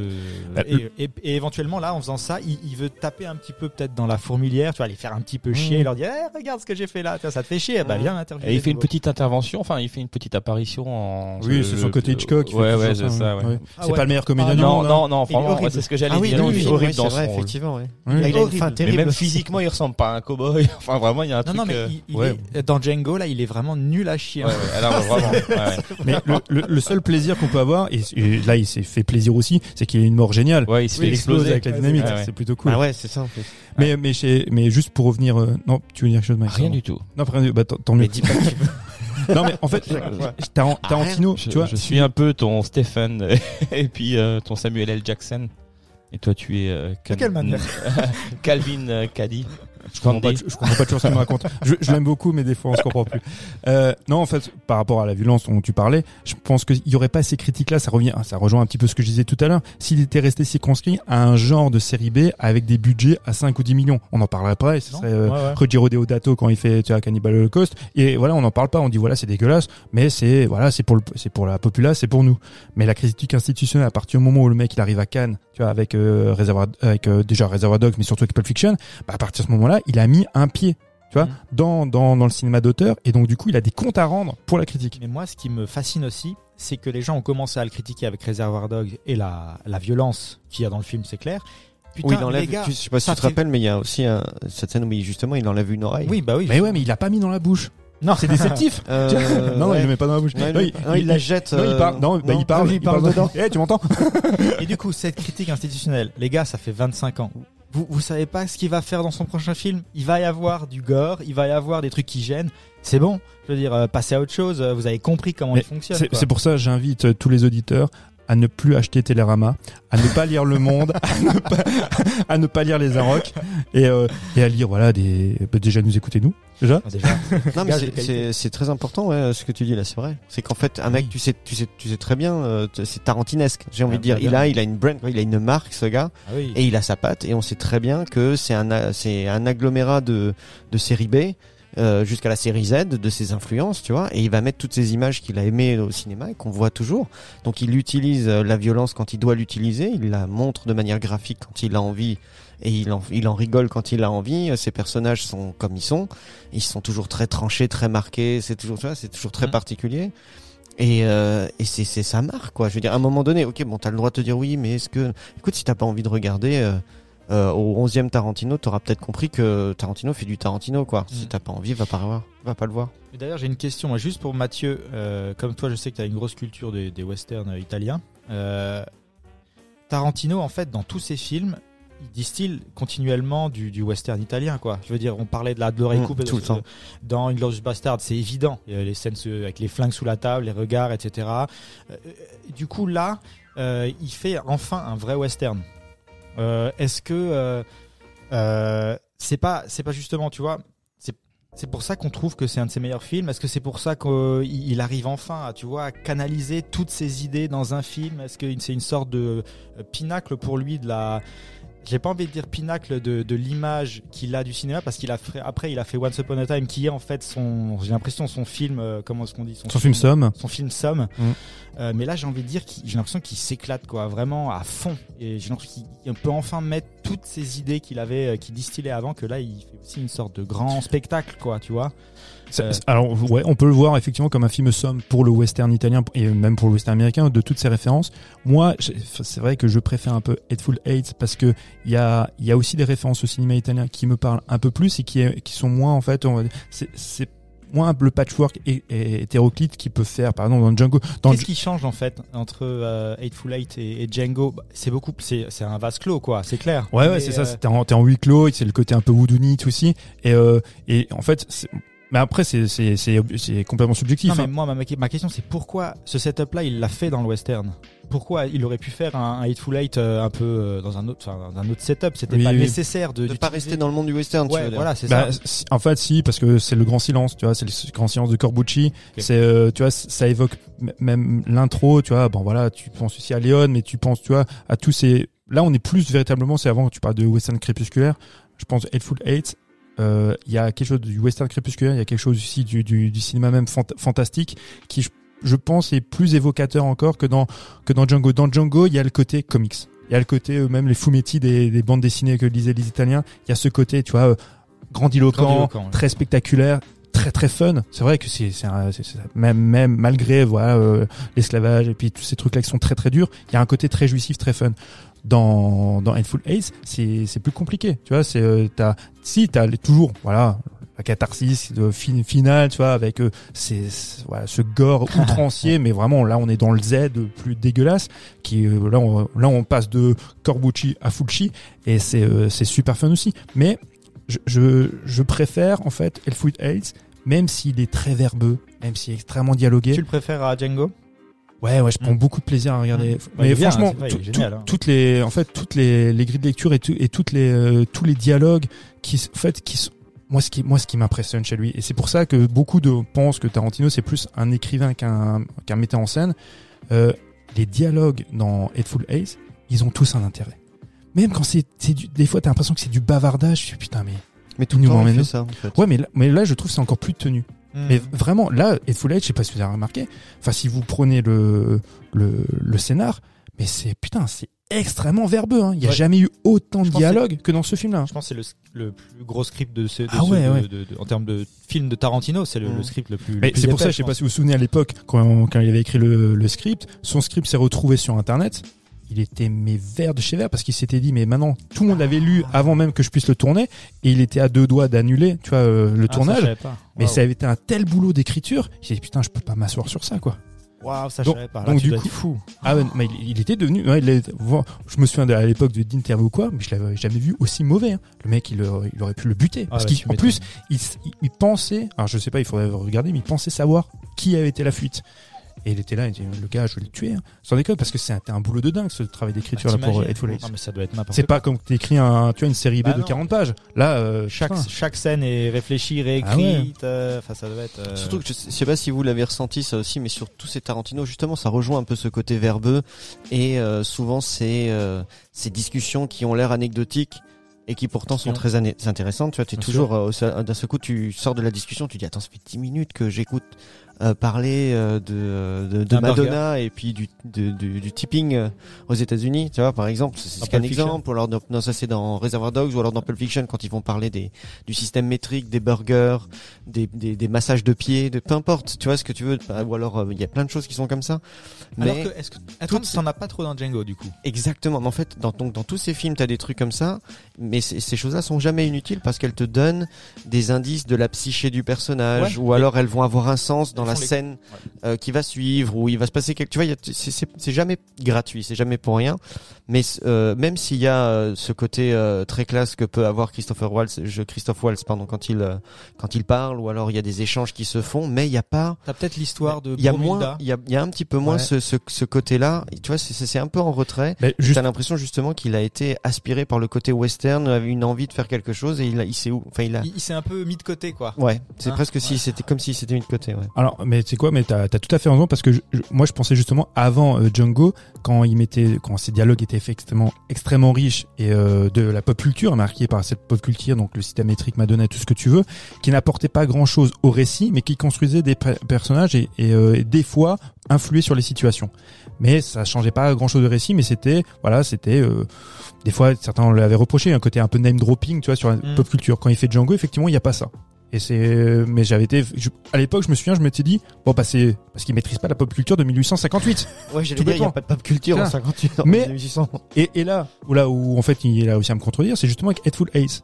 Dans Headful Ah Ace, oui. tu as beaucoup de Ouais, dialogues où il, il écrit même, enfin, il écrit des histoires, euh, il réécrit même des histoires en, en se les appropriant, en donnant, en donnant du sens dans, dans les situations et et là, pour le coup, ça va même, ça va, influer le récit.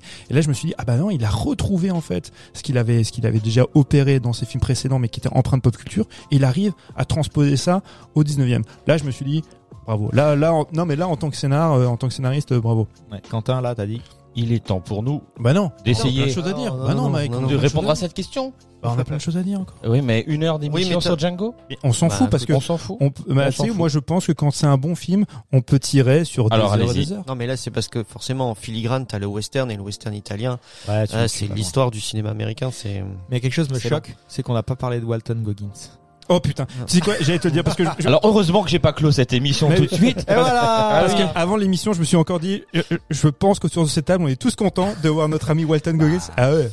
Acteur sous-coté, Bah il oui. est tellement bon. Euh, N'importe quelle apparition, surtout dans celle-là, il est incroyable. Il joue Billy Crash, donc c'est le, c'est un peu le, alors c'est pas le bras droit de Calvin Candy, mais on va dire c'est son mercenaire, son c'est soldat. son euh, mercenaire le plus vicelard. ouais, c'est son soldat le plus vicelard, clairement. Mm. Et la scène où, euh, où Django est retourné et il joue avec lui, avec son couteau, euh, il l'attrape par les baloches, Ah, lui tient la bite entre les il mains. lui tient la bite, littéralement. enfin, bref, il est très proche de son, de son engin. Et, euh, et bah après, c'est Walton Goggins, il a un jeu qui est incroyable, quoi. Il- Ce sourire carnassier. sourire, il a une tête ultra vicieuse qui est donc si vous savez pas, c'est lui qui joue un des rôles euh, pr- euh, principaux dans, euh, Dans The Shield. The Shield, ouais. Bah d'ailleurs, il est aussi, c'est putain de poucave dans ce film. Ouais, mais il a le temps de, de, de, de montrer un peu tout son jeu, tout son talent d'acteur. Ouais, il est balèze, franchement, là, là, clairement. finalement, il a pas tant de scènes que ça. Alors que dans Les Huit Salopards, le film, il est beaucoup plus présent. ah, il est beaucoup plus présent. Exactement. Et il est génial. Génial. Putain, il est Mm. vraiment. On l'a, on l'avait découvert aussi euh, chez Rob Zombie. Donc euh, le mec, enfin, il, il tourne aussi bien. Il peut tourner avec Spielberg comme dans une série B avec euh, Rob Zombie. Enfin Ouais. parce que parce que son physique, tu vois, euh, fait que c'est, un bon. joue, hein. Ouais. Et non mais c'est un bon client, tu vois, pour de la série B. Tu vois, de par son physique, c'est un bon client. Mais euh, je dis pas ça pour minimiser son talent, hein, parce que moi j'adore Walton Goggins. hein. Ouais. Mais euh, c'est un gars que je voudrais voir plus souvent, c'est clair. Ouais, et ça c'est et encore une fois c'est le talent de Tarantino pour euh, mettre choisir ses bonhommes, quoi. les... Qu'est-ce qu'il est fort Mm. quoi. Je- je- ça peut pas être une coïncidence quoi. Tu vois, Mm. il choisit vraiment trop bien ses acteurs et puis là il crève la caméra et c'est vraiment. euh, Parce que c'est vrai, on a peu parlé du casting, on a parlé de, de toutes les stars, mais t'as Don Johnson Ouais. qui, qui est dans- Ouais, Ouais, lui aussi. il est énorme. Putain, mais la classe. il est trop classe. Il est excellent. Là, là, là, tu vois aussi que Tarantino, c'était un fan de Miami Vice. Ouais, il ouais. s'est dit, là, j'ai Don Johnson, je vais lui mettre des purs sapes. On va l'habiller en blanc. Le, le mec, c'est un petit peu, c'est un peu le Colonel Sanders c'est du KFC. Exactement ça. Que mais, mais il, il est trop classe. Moi, enfin, c'est un- toujours un plaisir de voir Don Johnson à l'écran. Et James Remar. James Remar Ah oui, oui. qui joue donc deux fois puisqu'il joue donc un, des premiers euh, donc si vous savez aussi pas c'est celui qui fait le père de Dexter dans la série euh, Dexter Mhm. Euh, James Remar qui est un super acteur mais Il joue il, Ace. il joue Ace donc un des premiers qui se fait tuer dans la scène Ouais, le d'ouverture premier frère. et le ensuite premier mort. qui est le- l'homme aussi un homme de main de, de Calvin Candy qui euh, Butch. Butch, Butch, qui meurt aussi tué ouais. par Django. Ouais. Du coup, j'ai pas compris pourquoi il l'utilisait deux fois. Est-ce que finalement il se disait bon les gens peut-être plaisir. prendre- il se fait plaisir Ah oui. ou alors c'est peut-être des frères jumeaux. Moi je me suis dit ah c'est peut-être un super duo il euh, faut, maléfique. faut avoir l'œil quand même parce que. Mais même là, Bah, c'est comme Jonah Hill, tu euh, vois, Jonah Hill qui ouais. fait une apparition, attends, c'est attends, Il y a juste un truc, euh, bah encore ça, ça fait partie de, de, de la beauté du, euh, du, du lore de, de, de Tu parler de Michael quoi. Parks Euh, non, non, Non c'est. euh, attends, attends, j'ai pas le nom de, de, de l'acteur, mais il me semble que. euh, Enfin, pas de l'acteur, mais du personnage. Attends, bouge pas. Je regarde, c'est aussi un truc où il, il par les noms, il lit des personnages de ses films. Ah encore, bah déjà elle, elle, bon, c'est Shaft. Elle s'appelle Fawn Shaft, qui est aussi une référence, tu vois, bah, au film Shaft, Ouais. que interprétera Samuel Jackson. Ouais, c'est ça. Tu vois, c'est ça. c'est c'est- ça, c'est génial. Exactement. Ah, oui. t'as pas quel est Ah non, pas du tout. C'est le Kerry Washington, en fait. euh, son Oui, nom de s'appelle- famille, c'est oui. Fawn Shaft. Oui, C'est mais non, comme- mais le lien avec euh, Et en- le en- film de. Oui, bah, c'est Avec comme le Vincent film. Vega. Vincent Vega qui est le frère dans Pulp Fiction, qui est De- le frère ouais, de, c'est ça, de- euh, je sais plus qui, mais un autre, Euh, d'un autre. euh, Bah, c'est alors Vincent Vega, donc dans Pulp Fiction, et son frangin, c'est Michael Madsen dans Reservoir Dogs, qui Voilà. s'appelle Vega. Je son sais plus. cousin, non? Bah, en, en fait, il y avait Son un frère ou son cousin Il Alors, voulait faire un spin-off. il voulait faire un spin-off avec les deux personnages. Ouais, ouais. Mais euh, ça a Ah, tellement ok. tardé que au Ouais. final, bon, ouais, puis euh, bon, Michael Madsen et puis euh, si pour être toujours parce que Michael Madsen et Travolta, bah, ils se ressemblent plus tellement à ce qu'ils étaient avant tous les deux. Donc euh, l'un est énorme, l'autre il a plus de cheveux. Bon, ouais, pourquoi pas, on peut le faire. Pourquoi pas c'est- Non, mais il y a Michael Sparks. Michael Parks, euh, c'est un mec qui est dans le lore justement de, de Tarantino et de et de Rodriguez. C'est le mec qui jouait dans Union en enfer. Il jouait le Texas Ranger L. McGraw. Il a repris ce rôle dans Kill Bill. Il a repris ce rôle dans Boulevard de la Mort et dans Planète Terreur. C'est vrai? Donc à chaque, c'est le, ah, le, le mec que tu vois avec le Stetson, c'est le, le flic là qui, euh, qui débarque à chaque fois, qui a des petits rôles. Il, il joue quoi toujours dans Django là? Ah bah il joue un des euh, aussi un des employés de The Le Quint avec euh, avec Tarantino. C'est aussi un des gars qui se fait buter à la fin là, qui est pote avec Tarantino. Et, et lui, Michael Parks, ouais, il- que ce soit chez Rodriguez ou Tarantino, il est toujours là. Ah, C'est trop trop classe. Ouais, ouais, non, mais il adore faire ça. hein, et puis après, c'est des, c'est des- des acteurs talentueux. Puis qui- t'as Tom Savini, putain ouais. Tom Savini, il a un tout petit rôle. C'est c'est limite une apparition. Tom Savini, on, bah alors déjà c'est le l'immense maquilleur. C'est lui qui avait fait les, les zombies, c'est de, de Romero. Mais vous le connaissez parce que vous l'avez vu dans Reservoir Dogs, euh, dans Reservoir Dogs, dans, vous l'avez vu dans Union en enfer et dans Desperado. C'est celui qui a le pistolet en forme de bite là. C'est ça. C'est lui, c'est Tom Savini. Oui. Et Tom Savini, il a aussi un petit rôle. hein. C'est limite un caméo. Mais euh, enfin, quand t'es quand t'es fan, tu, tu Ouais, vois, lui tu qui, es trop c'est lui content. qui tient les, c'est son ses chiens en fait. Ouais, c'est ça, exactement. C'est Ah, lui qui ouais, tient avec ouais, les ouais. barres. Ouais. Ah, eux, ils sont particulièrement vicieux aussi. Ouais, j'aime bien. Ouais, c'est moi. j'aime bien. la saloperie, j'aime bien. Ouais, de prendre du plaisir dans la violence, j'aime bien. Ouais, c'est clair que les, les, les Malinois là, c'est toujours, euh, toujours particulier quoi. Ouais, film Faut incroyable. savoir bien les dresser. Exactement. Non, non, mais après, bon, Mike, je comprends, mais c'est vrai qu'il y aurait mille choses à, di- à dire sur ce film. Parce que on, on pourrait, tu vois, enfin, ce serait un peu rébarbatif, mais ça pourrait être intéressant pour ceux qui aiment. On pourrait relever toutes les influences du, du western italien. C'est pour ça, j'in- j'invite nos auditeurs à nous écouter dans deux semaines, parce que dans deux semaines, on fera, on parlera d'un film euh, de Sergio Solima qui s'appelle Derrière face à face, où inévitablement on va, bah, on va digresser sur le cinéma italien. Il y aura pas le choix, Mike. Tu, tu, tu, Ah tu bah, je, disais, je- il faut. le- je- oui, il faut. Il faut, c'est Ah, moi, je, impératif. je suis le, le, le plus connaisseur du cinéma italien. Et je sais. moi ici. Je sais, celui qui m'a tout appris. Va bene, va bene, va bene, ragazzi, va bene. Ok, euh, donc du coup, Donc, la vous question. avez La non, question. oui, alors on, peut, question. arri- on peut clôturer effectivement, on peut revenir sur la question. Reviens-y. Bah, donc du coup, est-ce que t'attends Tarantino euh, glorifie, euh, qu'est-ce qu'on a dit, subvertit ou ou parodie le, le genre du le genre du western, selon vous? Bah, Ben, ouais. Alors c'est pas une a- parodie, ça c'est sûr. Non, mais je pense que. Alors, bah, je- bah, moi- non, vas-y, pardon, vas-y. excuse-moi. Non, bah, quand je dis c'est pas une parodie parce qu'il euh, il ne s'en moque pas. Tu vois Non, non, non, j'entends. Ouais, ouais, t'as raison. Oui, oui. Après, mais, si mais le western italien étant déjà une parodie du western, tu vois Ouais, alors il Et- le, le western italien, C'est de la parodie au carré, si, quoi. si quand il est dans son âge d'or où il est pas vraiment parodie. euh, le Sergio Leone, euh, euh, où il y a de l'humour, mais comme on dit, qui est souvent cynique, ironique, euh, ou alors qui se Ouais, je me suis mal exprimé. En Tu fait, c'est- et quand après je parle de parodie, caricature c'est pas se moquer. avec les Terence Hill. euh, Ouais, mais c'est pas se moquer. Voilà. Léon, quand il fait, euh, quand il fait une poignée de dollars, on est, il y a un effet parodique du western américain. Ça veut pas dire qu'on se moque, tu vois. Ça veut dire qu'on, qu'on justement, on, c'est pour ça que dans la question, on avait inclus ce terme-là, c'est le fait de subvertir, en fait, un genre et, et, et le, et le pousser, pousser les potards à fond.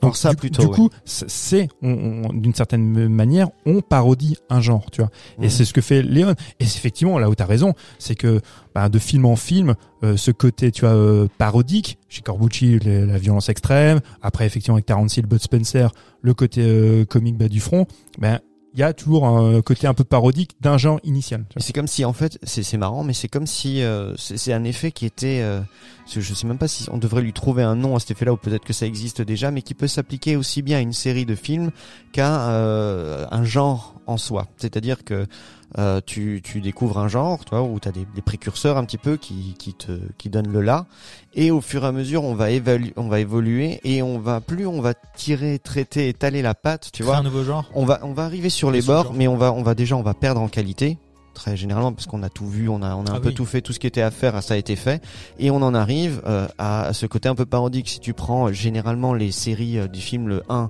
le 2, le 3, le 1 c'est le plus sérieux. C'est celui qui est le mieux traité ou tu vois. Alors de temps en temps quand t'as des génies derrière, t'as le 2 qui est toujours aussi bon. Ça, c'est- Il y en a Voire meilleur. voire Ah, tu- meilleur. tu Il y a Spielberg, il y a des trucs comme ça Par un. ou autre. Tu vois, voilà, il y a toujours des exceptions qui vont confirmer, euh, qui vont confirmer la règle, mais la plupart du temps, tu, euh, tu, tu, tu, voilà, tu, tu digresses vers quelque chose de, de, de moyen et tu, tu forces les traits d'humour. Tu t'en deviens, c'est de la parodie. Tu finis sur de la parodie de ce que t'as fait au début, Mmh, tu vois. ouais, oui, oui. Les punchlines dégueulasses, euh, les machins, on en a parlé il y a pas longtemps par exemple Scream. dans les Scream, tu vois. Et c'est que c'est qu'un léger exemple. Là, dans dans tous les trucs, c'est comme ça. Bah là, on en parlera encore aussi, mais il y a euh, des films qui sortent là, les les prix, euh, les requels et les machins qui arrêtent pas. C'est que ça, tu vois. Et tu as l'impression que voilà, sur tout un genre, le, le cinéma western, ça a été euh, au début pour moi, c'était vraiment euh, tout au début du cinéma parce que c'est les premiers films qu'on- que font les États-Unis, ce sont des cinémas western du western. Bah, le premier western, c'est 1903. Ouais. Donc c'est tu vois, c'est quand même ça remonte très très haut. C'est, attends, c'est quoi C'est l'attaque du Grand Rapide, je crois. Au ouais, c'est c'est ça, c'est un truc qui est fait, c'est des bandits qui attaquent un. Bah, c'est une scène qui est hyper truc. connue. Mais tu, as, tu as le mec qui braque ton, le flingue face caméra Eh sur le ben, ouais, spectateur où les gens ça. ont flippé. Les gens ont eu peur et tout. Ah ouais, parce qu'il a l'impression Ah oui. qu'il avait tiré dessus, quoi. Même c'est là que tu te dis en termes de réalisation, le gars, il a déjà des idées vraiment fortes, tu vois. C'est-à-dire qu'il finit avec ouais un face caméra où il, il y a vraiment quelque chose, mais c'est presque. Et puis pour le- pour ce qui va suivre après, il, y a, il y a deux grands réalisateurs au début qui vont. Vous en parlerez, j'imagine, à la prochaine émission. On on va pas trop en parler, mais le, le c'est en fait c'est presque du c'est l'histoire qui se déroule vraiment. C'est presque documentaire en fait. Mhm. finalement c'est le western. On le décrit tel qu'il est. Et les mecs c'est un peu la vie qu'ils ont. Puis on va avancer là-dedans. On va y rajouter des cascades plein de trucs. Et tu finis sur euh, bah, tu avances vers le cinéma italien qui lui effectivement va va sortir du côté manichéen et qui va nous donner pardon des acteurs beaucoup plus nuancés. Euh, on va jouer avec la morale tu vois on va faire des trucs comme ça. Et puis on va avancer. Puis comme on aura traité un peu tout ça on a déjà fait et ben au final on va tomber dans dans une sorte d'humour et de parodie et qui va faire qui va tuer le, le- le genre lui-même Après, ce qui est bien, c'est qu'il y a un côté cyclique. Effectivement, quand tu vois, quand débarque le cinéma italien, western italien en 64, c'est un peu le déclin du cinéma du western américain. Et quand le western italien va décliner, ah, on va dire à partir de 69, mais considérablement en En 75. 87 avec Django 2, le grand retour. Non, mais ce que je veux dire, c'est qu'en 69, eh ben, t'as un renouveau du cinéma américain, du western américain, avec euh, bah, Sam Peckinpah, tu vois, euh, genre de truc. T'as même euh, même Henry Hathaway quand il fait euh, True Grit de, avec euh, John Wayne. On, c'est quoi c'est en 60 c'est en 69. 69 Ouais, là on est en 69. Parce que franchement, le cinéma, alors on en parlera la prochaine fois, mais cinéma italien, c'est 500 westerns. Ouais. Entre 64 et 75. Donc 300 entre 64 et 69. 300 westerns. Et en, et en 69, ça commence déjà à être un peu, là, ouais, on est déjà légèrement dans, sur le déclin, quoi. Et du coup, quand Tarantino fait Django, c'est kitsch ou pas? Non, non, c'est, non, bah, Parce que si c'est pas Tarantino qui le fait, je pense que les studios, c'est un western, ils regardent bizarre. Ils sont là, bon, est-ce que ça va être un western? Ah bah oui, oui, alors là t'as raison. Parce qu'il faut, ils mettent quand même 100 millions sur la table pour faire un western. Si c'est pas Tarantino, euh, je sais pas qui le fait, parce que les, les westerns précédents, on, Il y a eu True Grit, euh, il y a eu True Grit, Il y a eu- nouveau, Il y a eu True Grit des, des Cohen, mais euh, tu vois, c'est c'est pas 100 millions de dollars, tu vois. Ouais, Et euh. Non, non, c'est vrai que c'est c'est plus compliqué parce que en plus les, les années précédentes, les westerns précédents n'ont pas marché. Tiens, on, on pense euh, au film de Sam Raimi euh, avec Sharon Stone et Russell Crowe, Leonardo DiCaprio, tu vois, Mort Ah ou oui, vif. oui, oui. Ça a, été, ça a été un flop. Moi, je trouve que c'est un film génial parce que là, pour le coup, ça c'est le meilleur exemple justement du côté parodique à l'extrême, mais la parodie qui respecte le genre. Hmm. On n'est pas dans la moquerie. Mm. Parce que là, dans le côté outrancier, c'est quand même Evil Dead au western. Ouais, c'est vrai. Et euh, franchement, il est super fun à regarder maintenant. À l'époque, la, la, la critique lui était tombée dessus, en disant mais c'est quoi cette aberration? Mais tu sais, même fr- franchement, même même Sergio Leone, ouais, même à la fin de sa- trilogie du dollar elle a Mais- pris cher hein. bah ouais. euh, Mais Sergio Leone, à la fin de sa carrière, il avait fait quand même après la trilogie du dollar, il y a quand même euh, il était une fois dans l'ouest était une fois dans l'Ouest, c'est un énorme succès. Il faut rappeler qu'en France, c'est 15 millions d'entrées et un peu partout dans le monde, c'est un, un très grand succès. Et la critique est derrière. Pourtant, quand tu vois Sergio Leone dans le, enfin, vraiment en fin fin de sa vie, on est au début des années 80 quand il fait des conférences ou quoi, il y a toujours des, des connards de la critique institutionnelle qui vont lui dire non mais quand même ce que vous avez fait euh, avec le western américain, c'est pas Jojo, euh, vous avez, vous êtes vous sentez pas un peu coupable? Les gars, euh, enfin le western et j'adore le western américain des années 40, 50, mais quand on parle western aujourd'hui, enfin inévitablement pour le spectateur on veut le lambda, il voit, il voit Clint Eastwood. Clint Eastwood, ouais, c'est clair. Voilà, c'est c'est tout. Enfin le mec il a, il a imposé des bases quoi. À l'Italie. Merci. Il est temps pour nous de passer à la deuxième partie de cette émission, les actualités du cinéma.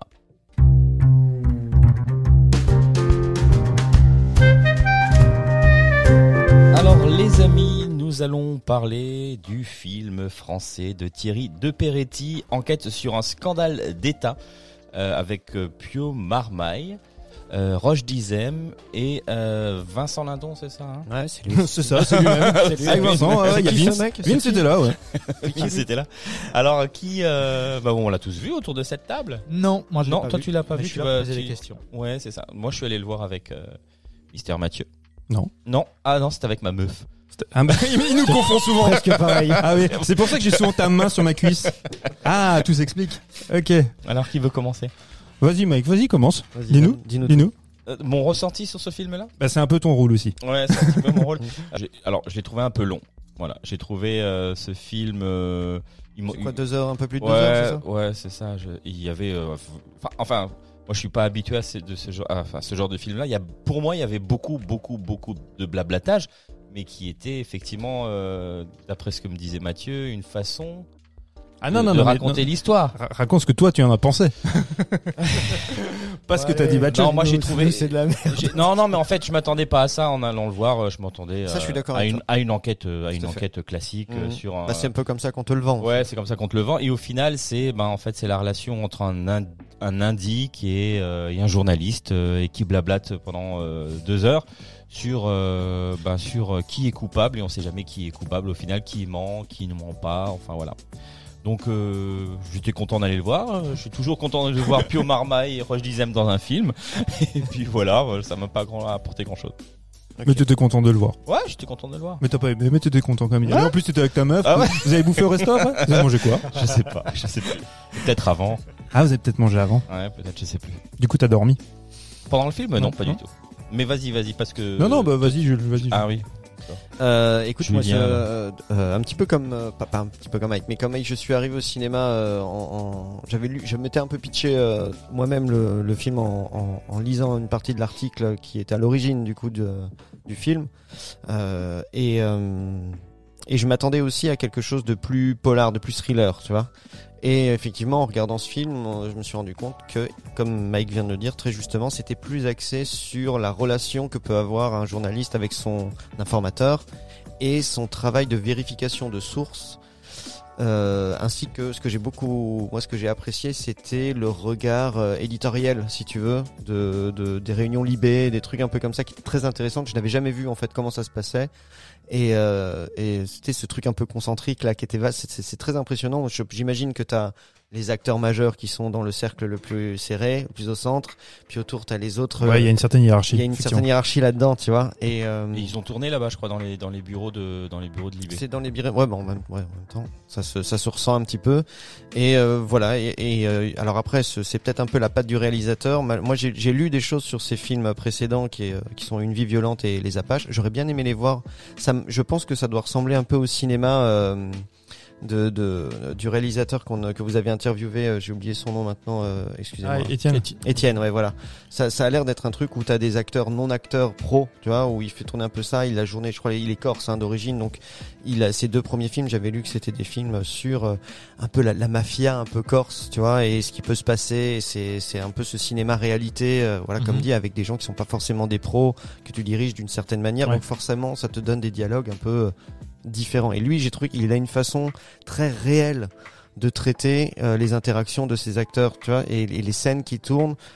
Euh, pareil, il va pas chercher à t'expliquer euh, le pourquoi du comment. Tu avais déjà évoqué ça aussi, où normalement, après une certaine information, bah, tu aurais l'explication. par exemple, à un moment donné, il discute avec un autre journaliste lors d'une soirée dans un dans un appart. Et euh, tu t'attendrais à quelque chose de bien construit où l'un et l'autre ont leurs arguments parce qu'en gros il y en a un qui, est un autre journaliste, un confrère d'une autre euh, d'un autre journal qui est en train de lui dire euh, tu fais fausse route et tout le monde est contre toi. Et, euh, et il argumente pas du tout, il est un peu bourré parce que c'est il est en, fin de soirée et euh, il, alors que c'est un journaliste, euh, il dit ouais mais non mais tu déconnes, c'est toi, non mais tu comprends rien. Et il lui dit ça dix fois et il s'en va et tu comprends pas forcément d'où vient l'autre journaliste, qui c'est ces mecs qui sont pas d'accord avec lui ou quoi. On, on- il va pas chercher à te l'expliquer non plus. Donc, qui, qui, Mike, un, un, vas-y, pitch un pitch, que- justement. non, non, finis. tu peux faire, ouais, tu Juste en gros parce que je digresse de nouveau trop. J'ai- J'ai j'ai- j'ai finalement bien aimé. J'ai été surpris parce que je m'attendais pas à ça. J'ai j'ai bien aimé. Je pense que il va, il me faut un peu de temps pour euh, pour le digérer, tu vois, et puis pour euh, pour ensuite euh, euh, apprécier un peu plus. Moi, je, je- je vais dire mon ressenti et en même temps, on va développer en fait, en fait l'intrigue. Moi, j'ai trouvé ce film vraiment génial. Mais vraiment, j'ai trouvé ce film assez incroyable parce que justement, euh, Jules disait, on s'attend, tu vois, à un thriller, un thriller politique, ou tu vois, ou alors un film dossier comme faisait Yves Boissier, ce genre de gars. Mais pas du tout parce qu'en fait, on, le film est, travaille plutôt sur la quête, sur la quête de vérité, mais la vérité tu la connaîtras pas puisque de toute façon, c'est un, il y a encore une instruction sur euh, sur euh, bah, sur cette actualité là. Donc effectivement, c'est euh, un espèces de directeur, tu vois, de hein Ça concerne quelle actu en fait? Quelle, quelle enquête? C'est- quoi? En, en- en fait, tu vois, c'est la, c'est la, on va dire, c'est la direction, euh, tu vois, la direction de la, po- de la police qui, on, on a laissé sous-entendre que pour euh, éradiquer ce fléau tu vois, de, de la drogue qui rentre en France, donc des, des centaines de tonnes de drogue qui rentrent tous les tous les ans, ils se sont dit, ben pour pouvoir éradiquer ça, il faut non pas qu'on essaye de les empêcher de rentrer, il faut qu'on les fasse rentrer et que par le biais d'indic ou quoi, on arrive à démanteler ça. Donc du coup, on s'est rendu compte que volontairement, euh, la France faisait rentrer de, de la drogue et qu'elle était, on va dire, plutôt en plutôt en relation justement avec euh, bah, des grands pontes, tu vois, de, de, de la drogue. Et que le, le fait, c'est que de travailler en collaboration avec des, avec des mafieux pouvait les, les aider à démanteler d'autres réseaux. Donc c'est un, c'est un principe de donnant-donnant, tu vois, c'est gagnant-gagnant, c'est-à-dire que c'est comme si tu mettais en place Escobar pour pouvoir éradiquer les petits, les petits délinquants. C'est normal que j'ai pas pu expliquer ça. Et en fait, et, et- et du coup, ce qu'il y a, c'est que ça en revient à ce qui s'était passé déjà bah, sous Sarkozy, et bien sûr sur Hollande aussi, c'est que la volonté de Sarkozy, c'était faire du chiffre. Donc il fallait que la police avait, ce- avait ce besoin, tu vois, de montrer que on fait des résultats. Voilà. de machin. C'est pour ça qu'ils médiatisaient en fait des quand ils arrêtaient, quand ils arrivaient à choper de la drogue, des prises de drogue. Tu vois, on voit même d'ailleurs dans le film Il le montre, tu vois Hollande avec des policiers avec une tonne de drogue ou je sais plus quoi pour dire, eh voilà, vous voyez le beau boulot, vous voyez ce qu'on a fait. Ce problème, c'est que pour arrêter des, tu vois, des trafiquants et pour ré- euh, ré- récupérer, enfin, euh, tu vois, euh, dix- une dizaine de tonnes de drogue, bah t'en fais rentrer des centaines. Hmm, Tu vois ok. Donc c'est plutôt la quête du chiffre et non pas, tu vois, la volonté d'éradiquer un système parce qu'a priori ils ne maîtrisent pas. Donc c'est toute cette corrélation qui est entre les trafiquants et euh, et la police. Merci. Et la, la, la polémique aussi euh, qui est qui est vraiment importante au niveau de cette affaire parce que donc c'est une vraie affaire hein, et du le, le film c'est en fait effectivement c'est ça c'est comment en fait c'est très politique en fait c'est comment est-ce que jusqu'au plus haut niveau de l'État et des organisations euh, type euh, que euh, tu organises toi-même le- l'entrée et la sortie des drogues tu crées une autoroute de la drogue dans ton pays de manière à de temps en temps pouvoir afficher des saisies records pour justifier ton travail. Oui, oui. tu vois, c'est-à-dire en Tu gros. n'éradiques pas le système, tu éradiques les conséquences du. Enfin, tu. tu... Non, non, ça, tu ouais, c'est tu- au-delà, c'est-à-dire que tu vas même, toi-même, tu vas générer une branche de narcotrafiquants, tu vas générer un, un- tout un système de manière à avoir la possibilité, c'est plus facile en fait, si tu veux, de, de temps en temps de tomber sur des trucs, étant donné que tu vas leur dire, oh les gars, là vous pouvez passer, c'est nous qui organisons le truc, là vous pouvez passer votre drogue, passer, passer, passer, passer, et de temps en temps, eh ben tu fais une saisie record, tu fais tomber deux trois bonhommes. Toi, ton niveau des ministères, on te dit bah bon boulot, hein, bien joué. La chaîne de commandement, elle, elle se fait taper dans le dos, ça prend du galon. Et au final, euh, tu, tu luttes pas vraiment parce que euh, Oui. tu luttes pas Tu vraiment contre le truc. Et l'excuse donc que donne à un moment donné donc euh, le, le personnage de Vincent Lindon, Jacques Billard, qui était au moment des opérations le responsable. En gros, lui il te dit, c'est ce que Mathieu explique, c'est que on suit pas la, la drogue, il y en a tellement que de toute façon prendre un kilo ou deux kilos ou trois kilos, finalement ça change pas grand chose. Donc autant laisser entrer la drogue, repérer les éléments qui sont importants dans leur organisation, c'est-à-dire ben, un endroit où on stocke, euh, un passeur, tu vois, les gens de confiance, eux quand tu arrives à les choper cela, c'est là qu'après tu gères, tu gênes vraiment le trafic. Il y a beaucoup de kilos qui vont pas pouvoir passer si tu enlèves juste ce rouage là. Ça sert à rien d'enlever 100 kilos, il y a encore 200 kilos qui attendent et qui vont arriver le lendemain si tu laisses les mêmes gars en place. Hmm. Et ça, c'est un peu leur excuse. Et à un moment donné, ils se rendent compte que, ben, bizarrement, euh, il y a des quantités de drogue qui rentrent euh, par cette autoroute et on n'en a absolument pas conscience. Ça, c'est pas normal. Tu peux pas perdre la drogue, gros. Hmm. On te dit oui, mais voilà. Et en gros, c'est c'est c'est c'est ça qui s'est passé. C'est qu'à un moment donné, on s'est rendu, ça a été rendu euh, public que leur organisation, elle était pas si cadenassée que ça, en fait. Ok. Donc effectivement, donc c'est un fait réel à l'origine. Donc c'est l'affaire François Henry, euh, François Thierry, pardon. C'est il y a un journaliste qui avait tiré un bouquin qui s'appelle Emmanuel Fonsten et le témoin c'est Hubert Avoine. Donc tous ces personnages-là sont repris. Ils ont légèrement changé les, noms, mais en fait donc c'est le personnage de Hubert Antoine interprété par Roche Dizem, le personnage de Stéphane Villeneuve interprété par Pio Marmaille, et donc tu suis ces gars-là et cette enquête. Moi, là où je trouve le film incroyable, c'est que même si tu connais pas l'histoire, alors je, je dis pas, hein, c'est ardu quand même. hein, c'est un film qui mérite, moi je pense, hein, plusieurs visionnages. C'est méandreux, tu veux dire, l'intrigue. Bah, c'est difficile de, de s'accrocher. Oui, c'est- un peu compliqué et c'est typiquement le genre de film qui demande à, aux spectateurs beaucoup de travail, beaucoup de travail aussi bien aussi pour ce qu'on te présente à l'écran. Parce que, alors, il faut le dire, le film est Un 33ème, c'est ça le Alors, Ouais, c'est du 4 tiers, c'est du 1,33. Alors, d'après le, bon, le cinéaste disait qu'en véritablement, c'est du 1,36. Bon, on s'en fout. Tu vois, c'est, c'est du 4 tiers. C'est principalement que des plans séquences, mais des plans séquences généralement fixes. Ok. Et tout ce qui se passe à l'écran, en fait, généralement dans un film classique, à un moment donné, tu te, tu ferais un plan d'insert pour te montrer ça, c'est un élément important. Ça peut survenir plus tard. Là, jamais. Tu es là, c'est à toi, en fait, spectateur, à regarder partout dans le cadre parce qu'il y a des éléments effectivement importants. Il y a des, il y a des trucs tout bêtes. Il y a même à un moment donné eux qui euh, personnage de Pio Marmaille qui qui fument un joint. Mm. Tu vois? Là, dans un film classique lambda, on aurait fait un plan d'insert sur ça, un gros plan sur ça Hmm. pour, pour parler éventuellement de l'ambiguïté de la chose. Mais non, il n'y a pas d'ambiguïté, c'est que c'est la vie. C'est que très clairement, on prend tout sur le réel, c'est la captation du réel, et que, et que tout, en fait, tout est plus compliqué dans la vie que te dire, toi, journaliste, toi, tu es un peu ambigu parce que tu filmes de la drogue. Toi, journaliste, on va te filmer aussi dans ton quotidien parce que Mm. peut-être avec ta femme, ça se passe pas très bien parce que tu es tellement impliqué dans cette histoire. Dans un n'importe quel thriller paranoïaque ou politique, il y aurait Bobonne qui te dirait, franchement, ça prend trop. tu travailles tôt, on te voit plus, tu vois plus tes enfants, fais quelque chose. Non, il y a, pas, tu vois, ces affaîtries à la con. Le film commence dès le départ. Si tu ne connais pas l'histoire, moi je pars du principe, c'est que tu ne connais pas Ouais, l'actu. Le, hein. le film débarque, démarre. Tu as ce plan, c'est de de Roche Dizem qui est dans une baraque, baraque qui semble assez majestueuse, sans déconner. Lui, il est un peu paumé. Il dit, il est au téléphone et tout. euh, ah, je sais pas ce que je fous là. En plus, il y a des gars qui ont essayé de venir la, la nuit dernière, machin. C'est hyper intéressant parce que dès le départ, il y a une certaine ambiguïté. Parce que toi, en tant que spectateur, tu dis, mais c'est qui ce mec? C'est un trafiquant? C'est un flic? Et en fait, c'est un indique. Mais justement, il est à la lisière de ça. Et dès le départ, c'est sans appuyer, c'est sans te dire, oui, lui, il est tel, il est comme ci, il est comme ça. C'est toi, spectateur, de par ce qu'on te montre, de par ce qui est dit, de par les dialogues, que tu commences dans ta tête à construire la psychologie des, des personnages et des situations. Très honnêtement, c'est un film.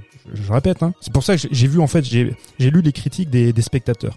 Beaucoup effectivement étaient très déçus parce qu'ils s'attendaient Ouais, ouais, un vrai polar, quoi, un thriller. un polar avec plus, plus de dynamisme, de l'action et tout ça. Tu n'as pas ça. Mais par contre, on te demande, et c'est épuisant, hein. Vraiment. Moi, je me souviens quand je à la fin du film, putain, j'étais lessivé. hein. Pendant deux heures, tu dois être là, tu dois essayer de tout saisir, de tout voir. Tu te dis putain, c'est que des plans fixes. Enfin, c'est des plans fixes, c'est des plans séquences, mais les plans fixes, bon bah, j'ai pas, j'ai pas beaucoup, euh, j'ai pas à travailler. Ah non, justement si, parce que euh, habituellement, on, on travaille en faisant de l'insert, en faisant des gros plans, machin. Ouais, il t'aide quoi. Mais Là, là, il pas du coup. bah là, il t'aide pas. Tu te dis. Mais le format, le 1.33e aide à ça. Ça aide à une- avoir une profondeur de champ, non, c'est ça? Bah, en- bah ouais, mais en même temps, c'est quoi sur. euh, Bah, il y a pas tellement en fait, pas tellement de profondeur parce que justement, tu travailles toujours en fait euh, avec euh, c'est très généralement, je caricature un peu, mais c'est deux personnages qui sont face à face. Et, et, et tu prends cette scène-là, tu joues pas tellement sur la profondeur. On pourrait dire oui que le 4 tiers, il y a le côté anxiogène, mais moi je crois même pas tant à ça. Parce que je, je crois plutôt que l'utilité du, du 4 tiers, c'est justement, c'est ça favorise la captation. La captation, tu sais, du, du raid, tu, Mm. Du tu t'es- ouais, tu t'éparpilles pas. C'est à toi justement de, de chercher justement dans ce cadre-là. Et bah, on- je pourrais franchement, je pourrais citer plusieurs exemples, mais je trouvais ce film vraiment brillant dans sa construction. Au-delà même, c'est du côté verbeux qui peut effectivement, qui peut être euh, des fois un peu pénible, mais qui finalement, quand tu quand tu réfléchis, quand tu enfin quand tu écoutes les dialogues, mais c'est mais c'est brillant parce que on est nouveau dans cette captation. On n'est pas dans le- la surécriture. Typiquement dans ce genre de film, à un moment donné, tu as la ouais, punchline. leur a laissé quand même un petit peu le champ libre. euh, Ils savent de quoi faut parler. Je sais pas si c'est l'impro, pour un mot là-dedans. Je ne sais pas, mais ça sent, comme dit Mathieu, t'as l'impression, comme dit, euh, que euh, il sait ce qu'il doit répondre. Il sait peut-être qu'il doit. Alors c'est peut-être faux, hein, parce qu'on l'a vu pour d'autres films où t'as l'impression que c'est ça, alors que à la respiration près, euh, le, le réel il sait ce qu'il veut. Donc et pourtant t'as l'impression que c'est joué. euh, d'un coup comme ça sans forcément bosser enfin pas bosser mais sans que ce soit trop Ouais. travaillé alors que c'est pas le cas donc a un c'est- peu de naturel. mais c'est très euh, Je, je vais te prendre un exemple. Euh, tu sais, à un moment donné, ils vont à une soirée. Il emmène Hubert à une soirée. oui. Et c'est d'ailleurs là où il va un peu se prendre la gueule avec Hubert parce que il va parler de mon Son bouquin. bouquin. De l'autre, Ouais, ouais, tu fait. sujet de mon bouquin. Mm. Et il est pris à partie par un, on pense, par un autre journaliste. Et euh, qui dit voilà ton sujet machin, mais tu te fais c'est manipuler cette patati. scène dont je parlais avant en fait Et cette séquence-là, lui, Pierre Marmaille, dans n'importe quel autre film, il aurait la bonne réplique. La bonne punchline, c'est pour ça. te sortir. Là, il, là, il bafouille parce que toi et moi, on serait dans cette situation. T'es un peu éméché, tu serais en train de bafouiller. Tu, ne- tu ne saurais pas comment te démener de, de cette situation parce que t'es un peu acculé parce que l'autre, mine de rien, Mais il a pas les éléments en plus pour il a, répondre. ah, il a pas totalement les éléments et surtout que ben il est en train de se lui-même en- se pose constamment la question, même s'il a foi en son sujet, parce qu'il a besoin d'avoir foi en ce sujet, il se pose la question si justement il n'est pas manipulé aussi doute, par certains indices. Il y, a- il y aura toujours le doute, mais malgré tout, le doute en fait euh, explose parce qu'il y a cette volonté première de la quête. La quête normalement doit annihiler tout doute et toi et, et, et- et peu importe, tu te dis j'ai un sujet, faut que j'aille jusqu'au bout. Et il en est épuisé Ouais, c'est chaud. à la, à la fin, tu vois, quand il dit, euh, voilà, euh, écoute, euh, voilà, le bouquin est sorti, euh, moi, il faut que j'arrête, faut prendre un peu de recul. Fait, qu'est-ce que tu racontes Voilà, il y a quelqu'un qui a sonné. Qui qui est là C'est le livreur. T'as commandé un Uber? Non, non, même pas. Et, donc- et, et- et ouais, donc euh, du coup, je, je- ce que je disais, du, du coup, ouais, il y a, il y a eu Oui, il doit avoir Mais- foi en sa quête. Ouais, mais justement, bouquin. c'est c'est c'est exactement ce que tu ce que tu dis, c'est ça, c'est que euh, le, le- le- on en avait parlé quand on parlait de complotisme et de choses comme ça, c'est-à-dire qu'à un moment donné, euh, Pio Marmaille, il fait le pari de croire Mmh. ce que lui dit cet indique, alors que d'autres autour de lui lui disent, mais t'es sûr que c'est pas un mytho lui, qu'il est en train, il est dans une situation et puis il est en train de balancer, il raconte n'importe quoi, c'est faux ce qu'il te dit, et en fait il se retrouve euh, comme dit Mathieu, euh, c'est pas qu'il n'a pas les arguments. Donc lui, et ce film, c'est vraiment cette quête, c'est-à-dire lui qui fait toutes les démarches possibles avec le l'indique pour essayer d'étayer, enfin de vérifier euh, ce que lui raconte euh, l'indique, parce qu'il y a même des moments où tu discutes avec lui, et c'est là que moi j'avais des fois un petit peu du mal, où tu dis il faut être très attentif. C'est que euh, au même titre que le journaliste, euh, le gars il raconte l'histoire d'une vie, ça a duré, enfin pas d'une vie, mais ça a duré des années, ce, ce, ce- cet infiltrat, cet- enfin ce, ce, Mais, c'est- mais t'as raison, en plus, la notion du temps, elle est, elle est extrêmement délicate parce que tu la saisis pas tellement, tu sais pas si c'est sur un an, deux ans, trois ans, tu vois. C'est, ça aussi, il Ouais. y, a, il y a une dilatation du temps qui fait que toi aussi, des- le spectateur, t'es un peu, t'es un peu perdu par moment, ouais. ouais, des persos que tu t'as jamais vus. Hmm. Tu vois, lui, il évoque euh, des grands pontes euh, de, de Que tu vois pas. Mais non, que tu ne vois jamais. Euh, Lindon, qui est un des, qui est quand même le principal euh, mis en cause dans cette dans cette histoire. Le mec, tu le vois quoi? Il a quoi? Il a trois scènes, Mmh. Hmm. trois scènes importantes, mais il a trois scènes. Parce que trois Dizem, c'est quoi son rôle? C'est l'infiltré. C'est Ouais, l'infiltré. Et, le, et le journaliste, c'est purement. Et mais c'est ouais. l'infiltré qui n'est pas, euh, c'est pas un policier qui est infiltré. On- il s'est pas clairement Mm. statué que lui c'est un On policier qu'on a infiltré. Non non, c'est un mec qui était dans le milieu. Bon déjà quand tu lis l'article, ils ont pareil, c'est pas exactement ce qui s'est passé, mais est-ce que c'est un bandit qui a été récupéré par la police et qui est juste indique Est-ce que c'est un mec qui n'était pas bandit et qu'on a infiltré pour qu'il donne des informations? Ça C'est jamais dit, quoi. C'est jamais exactement clair parce que lui il te dit qu'il a vécu ça comme ça, donc euh, à un moment donné le journaliste lui dit mais c'est quoi ton ton statut? Hmm. euh, euh, pareil, bafouille, infiltré. Je dis, mais ça Mhm. veut rien dire. Alors, il dit, ouais, mais le gars, il me ramenait des fiches de paye, ils m'ont fait ceci, ils m'ont fait cela. Et c'est c'est très flou, en fait. Et toi, en tant que spectateur, tu dois, comme Pio Marmaille, prendre le parti de le croire. Parce que si tu ne crois pas Hubert, euh, tu ne suis plus l'histoire parce que du, du coup, enfin, sûr, tu, ouais. tu ne sais pas du tout où on va, donc tu es obligé de prendre le parti pour lui.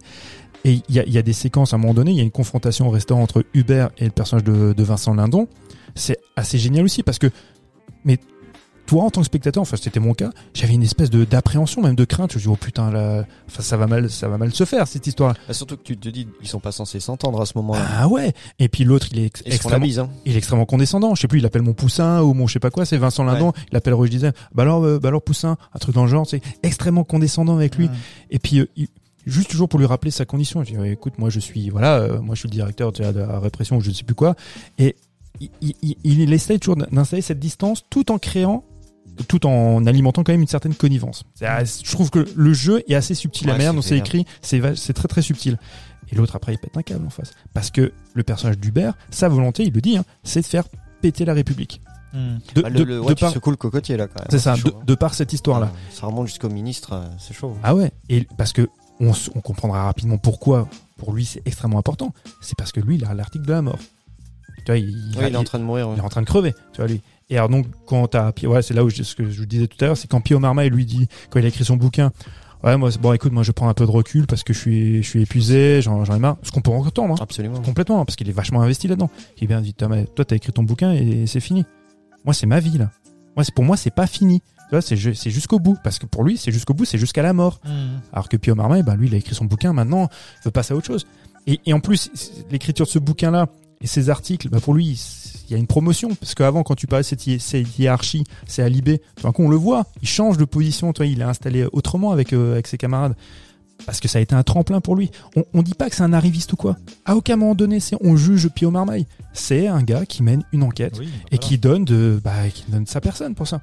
Et quand t'es journaliste, bah, dans, dans ta vie, il y a plein d'enquêtes. Et du coup, bah, quand Mhm. t'as fini une enquête, tu passes à la suivante. Et puis voilà quoi. Hein, Mhm. clair. Voilà.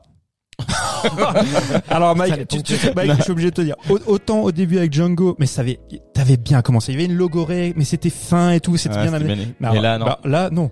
Là, pas c'est pas tout. possible. Ouais, ouais. Là, en je, plus, suis en tu- fin, je suis en fin de course. T'es en fin de course. Ah Ouais, ouais. je suis en fin de mais tu course. sais que les chevaux, comme ça, on les abat. Parce que là, Je, je, je non, bois, je boite. non, Non, je suis en fin de course, mais je boite pas On encore. mettra dans un petit cirque comme ça, tu feras des tours avec les enfants. Ouais, non, je boite pas encore. Euh, Non, il- écoute, euh, on peut, ouais, bon film. Bon film à Euh, conseiller à nos bah, écoute, auditeurs. euh, Alors, pour ceux qui les ont, qui l'ont pas vu, à voir. Et ceux qui l'ont vu, regardez-le une deuxième fois. Moi, c'est ce que je vais faire parce que je, Ouais, c'est je un pense qu'il film. mérite. Ouais, il mérite au temps. moins, au moins deux Et peut-être la lecture du livre, du coup Oui. Oui. Alors après, c'est- ça risque d'être le, ça risque d'être très factuel. Enfin, très factuel. C'est le mec qui raconte son truc. Je, je sais pas à quoi ça peut ressembler. Ça peut forcément être intéressant. J'imagine que c'est un mec infiltré. euh, Et puis apparemment, le gars, il est euh, quand même, si c'est vrai, il a été quand même euh, en relation avec. euh, c'est un gars important. hein. Il a, il a eu des relations avec des barons de la drogue euh, qui sont, sont pas des rigolos, quoi. Le, le- le seul truc quand le film commence, il démarre. Moi, j'ai toujours un petit problème avec ça. Mais bon, c'est normal, c'est pour se couvrir. Il dit ce film-là est une fiction. Voilà. euh, Oui, bah oui. Donc, il, il rappelle en fait, mais pourtant les, les personnages, bon ben voilà, à une voyelle près, c'est le même nom, tu vois, que les vrais personnages, enfin que les personnages existants. En plus, il insère quand même des images euh, ben, euh, d'archives avec Mhm. Hollande. Bon, donc du coup, euh, voilà, Ah, Ok. c'est pas un documentaire, mais, euh, Et presque. mais ouais. non, non, un- franchement, moi, c'est un très bon film. hein. J'ai adoré ce film-là. Bon, ben, filé au Cinoche, hein. Yes. Il est plus à l'affiche, quoi, hein, non? Écoute, Je euh, pense au moment où vous écouterez si, si. le podcast, je Il suis sera pas sûr qu'il à faudra attendre qu'il sorte euh, sur Canal ou... Ça- parce que ça marche pas des masses. En plus, maintenant, c'est vrai qu'avec euh, euh, la nouvelle, euh, comment on appelle ça? La nouvelle hiérarchie, ou pas hiérarchie, la chronologie des médias, pardon, il arrivera plus rapidement en, en VOD, SVOD sur Canal, donc vous le verrez dans les 4-6 mois. Ok. Les amis, nous allons parler du film de Roland Emmerich, euh, Moonfall, euh, avec euh, Mathieu, Bonjour. Éléonore, Bonjour. aïe. Aïe. Eleonore, quand elle se présente, fait aïe. avec donc dans- Ça veut dire bonjour en anglais. Mais c'est vrai que t'es bilingue. Mais tu sais que c'est pour ça que t'es là. c'est vrai, c'est une, de mes- une de mes fonctions. le fait que tu sois bilingue. C'est ça. C'est ça. Bah, ouais. Tous les jours. Je... Tout, tout le jour, Je je, suis bilingue. Tous les jours. Bonjour, Éléonore. Salut. Salut, Ça va Eleanor. Ouais. écoute, Ouais, euh, ce film est génial. bien. Trop bien. Alors moi, ce que je, Bah, on ce parle de quoi déjà Moonfall. et bah voilà. Donc du coup, Mike va nous faire un pitch parce que là, pour le coup, Ouais, c'est ouais, pas là, compliqué. là c'est ce que j'allais dire. Là, tu peux le Là, faire. je ne me Ah, perds pas dans les méandres du. du... Donc c'est un film cata- catastrophe. Donc euh, en fait, euh, bah, c'est la Lune qui sort de son orbite. On ne sait pas pourquoi et qui est- euh, se rapproche de la Terre pour euh, bah, la percuter, hein, normalement. hein. Ouais, on pense que dans les trois semaines, Dans les trois euh, semaines, elle va percuter à terre, sachant Ouais. que avant même de la percuter, bah, inévitablement par euh, bah, force gravitationnelle et autres, bah, il y a des événements euh, qui, oui, qui oui, se bah, passent. hein. euh, Tu vois, il y a un peu de la marée qui monte, tu vois, tu vois, Vite fait. tu vois, vite fait, Vite fait. des choses comme ça. Voilà. Donc, Les cheveux qui poussent plus vite, euh, tu vois, euh, les ongles qui font ronger, c'est dégueulasse. Vous avez pas une vision différente de la Lune là maintenant quand vous la voyez du coup? Bah, elle est creuse, moi j'ai toujours su. Parce que la Lune est creuse. ouais. Pas une base nazie dessus ah oui, ça c'est un autre film. Putain, on aurait mieux fait de traiter C'est- ce film-là. C'est c'est Moonfall 2. Ouais. Moonfall 2 avec une base nazie. Euh, ok, Eleonore, euh, bah, vas-y, euh, raconte-nous un Oh, peu ton alors, ressenti autour de ce film-là. Ouais, bah moi j'ai. Tu l'as vu dans quelles conditions? Volontairement, j'ai pas voulu. J'ai pris pour habitude de pas trop regarder les bandes annonces, tout ça, parce que je voulais me laisser un peu la surprise. Et, euh, Et tu as été surprise. et j'étais super contente en fait de voir un film catastrophe parce que ça faisait longtemps que j'en avais pas vu en plus au cinéma donc j'étais contente quoi. Bah oui, Bah ouais, mais la cata. on, partit- on Effectivement. partait tous dans, cette, dans cet Ouais, esprit-là. franchement, euh, je, je voulais en prendre plein les yeux. Enfin voilà. Et je l'ai trouvé mais tellement, euh, je dirais euh, prévisible. C'était c'était c'était fade. Euh, Il y avait un côté patriotique qui m'a qui m'a enfin j'ai trouvé Répulsé. très- ouais vraiment c'était voire limite gênant des fois parce que t'as Bon, ça, toujours ça, ça, ces- c'est propre à l'ami Roland. Tu vois, qui a Ouais. déjà fait ça dans Independence Day. mais justement du- du là il faut changer un peu enfin c'est pas très euh, évolutif je trouve comme comme présentation Oh, je crois que c'était moins marqué, tu vois, que dans les films c'est précédents. vrai Ou alors je me suis habitué, ou alors peut-être que j'aime ça. Est-ce que t'avais Bah, la main sur le cœur quand t'as quand même proud to be an American. T'as quand même le côté très amerloc, euh, euh, le, le mari de euh, Alberi, qui est euh, donc euh, un des représentants euh, au- De l'état-major voilà, des armées. l'état-major, qui a ce regard euh, plissé, tu sais. euh, mais c'était gênant, quoi. C'était Ah bah, trop. euh, lui, son jeu est gênant. Ah oui, Ah, il y a Ah, un c'est jeu mauvais. extrêmement constipé. C'est mauvais. Très très mauvais. Ouais, ouais, ouais, ouais, il est pas bon. le, le côté aussi, euh, ben quand, bah, je pense qu'on peut de toute façon spoiler un peu parce que. bon, Ah, on peut tout spoiler. euh, hein Non, mais se là, de toute façon, aucun intérêt, on peut spoiler. quand euh, t'as t'as Alberi, euh, bon, vers, vers la fin du film, euh, qui se retrouve avec la, la tour euh, Chrysler en en, arrière, arrière-plan. arrière-plan. Euh, il manquait plus que la statue de la liberté finalement. Ouais, Enfin, ouais. C'était un peu que des petits trucs Ouais. comme ça. Ils se sont dit comment on l'a déjà fait. Oui, voilà, Autre chose. on va mettre autre chose. Chrysler, on l'a jamais fait. Et puis euh, le hum, ce parallèle avec euh, ces, ces histoires de famille, euh, gnangnan, enfin ça- voilà, j'ai vraiment été super déçue. Mais dans, ce- dans ce genre de film-là, il y a toujours euh, un, un petit scientifique de rien du tout qu'on n'écoute jamais et qui vient sauver le monde par ses Oui, calculs là, savants. c'est- encore plus catastrophique. Et qui vient aider euh, le, voilà, tout le monde pour Ouais, sauver la planète. C'est un complotiste. Bah ouais, la, la différence c'est ça. En fait, c'est un, c'est un complotiste. Le sidekick rigolo est un complotiste et, euh, et c'est lui qui avait raison. Donc moi, c'est ça où je. Mais non, oui, ça. Mais non, mais. la, la morale est totalement douteuse. Mais ouais, mais, mais et, et ben justement, moi je trouve ça assez génial parce que pour se dire qu'on on, on est dans une époque, on est en train de dire putain, on se fait chier avec tous les complotistes à la con. Ah, Donnez-leur une tribune. Et là, Allez. et là, et là, c'est le héros de Ouais. l'histoire. C'est lui qui sauve le monde. Moi, j'ai trouvé ça. ah, non, mais j'ai trouvé ça couillu pour un film à 150 Ouais, millions mais- de dire. eh, et si on prenait un complotiste comme héros? Mais là, tu penses à tous les spectateurs qui vont vraiment y croire et Mais être là. Ah, c'est génial. Oh, On avait raison. Mais Bien sûr que la lune est creuse. Et les gars, réveillez-vous. Et puis elle est une pas seulement, enfin elle est creuse, mais c'est une méga structure à Ouais. l'intérieur, c'est assez complexe. Hein Ah oui, c'est très complexe. Et les références à Matrix, etc. Enfin, Ouais. c'était gros comme le nez au milieu de la figure. Si Enfin, vous moi, voulez vendre le film, vous faites euh, comment Si- vous devez absolument envoyer quelqu'un voir le film, sinon il meurt. Bah, Sinon, il meurt. Ah bah, bah vas-y, Bah, tu fermes les yeux, tu fais une sieste. Non mais ah, maintenant, ouais, mais même pour se divertir, ça fait mal, quoi. Ouais. alors blague à part, moi, Mike m'a pas posé la question, mais du coup je vais le dire, je vais donner mon avis. Ah oui, bah. Ah, je te charrie, je te charrie. Ah, tout à tout à l'heure euh, pour Django, on va pas demander mon ressenti tout de suite. On est parti Ah, en c'est vrai. C'est vrai. Euh, C'est vrai. C'est vrai. C'est de la vengeance aussi, c'est euh, de la vengeance. Mais c'est vrai que la vengeance, en plus, c'est le sujet, tu as des, des films de- des westerns italiens. Donc Ouais. que t'étais encore raccord une fois de plus, Voilà. c'est fou. Bon, le film est très mauvais. Visuellement aussi. Tu- Même non, le chien est d'accord. tout, tout, Mais tout ouais. est dégueulasse. En fait, moi, alors, pourquoi aussi on a pris ce film-là? Parce que justement, je rejoins ce que disait Eleanor. On a envie de voir un, nouveau, un film à grand spectacle, un film catastrophe au cinéma. Roland Emmerich, on en pense qu'on veut. Moi, je j'estime pas ce réalisateur comme étant un grand cinéaste, mais quand je me souviens quand j'étais gamin, quand j'ai vu Independence Day, ou même le jour d'après, quelques années plus tard, bah, c'était cool. 2000 2020 aussi, c'est lui, non? 2020, 2021, c'est. Hein, 2012. Ah, 2012. Ouais, ouais, 2012, Je suis con. avec les Mayas. Ah, il fait de la dyslexie c'était, non, c'était, c'était aussi une, c'était une catastrophe. C'était Mais, lui aussi, du mais coup. ouais, mais, mais tu vois, quand, quand t'es gamin, et je pense encore aujourd'hui, même s'il y a plein de choses qui vont pas dans Independence Day, eh ben, visuellement, il y a des trucs qui t'ont marqué la rétine. Quand tu as Ouais. les vaisseaux qui Oui, rentrent oui, dans oui, l'atmosphère. Ouais, c'est quand, impressionnant. ouais, quand t'as la Maison Blanche qui pète et tout, tout ça, ça, ça, C'est ça- iconique en fait. c'est iconique et ça fonctionne parce que ça vient en fait crescendo dans tu vois dans, dans le récit. Tout doucement, les, les choses se mettent en place. Quand, euh, quand Will Smith il, euh, il va chercher son journal et Ouais, qu'il y a tout le voisinage qui est ouais. autour Mm. et qui regarde en l'air et toi tu dis Ouais. t'es avec lui tu dis Putain, mais regarde en l'air parce que j'ai envie de voir ce qu'il y a. Tout d'un coup t'as la- t'as cette soucoupe qui est là. Mm. Et ben Ouais, ça, c'est vrai, ouais. ça fonctionne. Là dans Moonfall tu n'as aucune scène iconique comme celle-ci. Tout est mais mais alors c'est amené mais c'est d'un ridicule. Parce que donc les mecs parlent du fait que voilà euh, euh, la, mou- la, la, la lune la, moon- la lune va, va tomber sur la terre. Donc ils en prennent conscience. Elle est sortie un peu de son orbite. Donc tu as le héros euh, interprété il s'appelle comment déjà? J'oublie toujours son nom. Patrick? Non c'est ça? C'est Patrick Wilson? Je sais jamais son nom Patrick Patrick, Wilson, oui Ouais, c'est ça Patrick Wilson. Patrick Wilson, donc là maintenant il va se faire copain-copain avec le, le conspirationniste, et ils discutent, et tout d'un coup, raz de marée.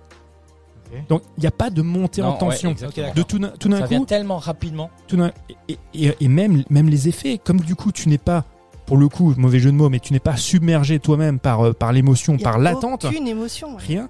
Tout, bah, tout est balayé, tu te dis putain mais c'est mais c'est une horreur, ça ne fonctionne pas. Et l'honneur parlait très justement, en parallèle, donc en montage parallèle, tu as, tu suis la famille. Parce que chez Roland Emmerich, il faut toujours la famille, bah, c'est prépondérant, c'est important, parce que on, on, on Les suit valeurs des- américaines. quoi. c'est ça, on suit des personnages parce que si euh, s'il y a un milliard de gens qui meurent sur Terre, ce n'est pas grave tant qu'il y a un happy end qui est trois gloufis qui s'en sortent. Donc c'est important. de Américain, Voilà. surtout. Donc, oui. Donc c'est important de s'attacher à eux. Sauf que rien ne fonctionne. Les dialogues sont pourris. Les situa Ah les situations.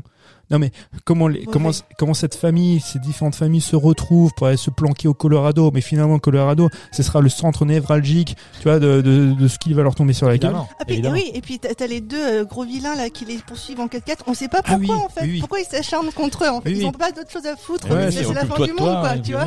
Oui, c'est ça. Oui, oui. En, en plus, oui, oui. Il fallait, il fallait qu'il y ait deux méchants euh, complètement. Bah, enfin, ils, sont, ils sont pas crédibles. Tu, tu leur, tu leur pinces la joue, puis ils s'en vont. C'est vraiment rien ne fonctionne. Euh, l'humour, pareil. Au début, Mike me disait, c'est vrai qu'au début, quand le film commence, tu sais, quand il chante euh, la chanson, je crois que c'est la chanson de Toto. Euh, Ah oui, voilà. Voilà, Tu te dis, ouais, ça, ça Il- démarre bien. voilà, il y a un côté un peu rigolo. C'est ils sont, ils sont, sont dans l'espace, ils sont, enfin, Ah Ils oui, sont en train de réparer un truc et. euh, ouais, ça. Il y a un côté un peu Gravity, tu vois, Mm. où- avec euh, George Clooney, et puis euh, il reprend Quotidien de l'espace. le quotidien de l'espace. Ah, tu sais, cette chanson, machin. Tu te souviens? Voilà, il y a un côté un peu rigolo. T'as déjà vu ça, mais tu dis hop, Et puis la chanson est sympa, et Ça- puis tu te prends au jeu et tu dis, ah, ça démarre ça. bien. Et puis après, voilà, euh, t'as ces, cette nanotechnologie qui vient les envahir, machin, puis euh, qui va remporter un gars. Tu dis, bon, ça commence sur des bases plutôt sympatoches. Tu dis, c'est chez Roland Emmerich, ça va monter en puissance, ça va être cool. Mais non, patatrac, ça ne marche pas. Patrick Wilson, bah du coup, comme on le croit pas, il y a une espèce de petit procès pour savoir s'il a été, s'il est plus ou moins responsable de la mort de le- du collègue, parce qu'Alberi, elle est tombée dans les vapes, elle a rien vu.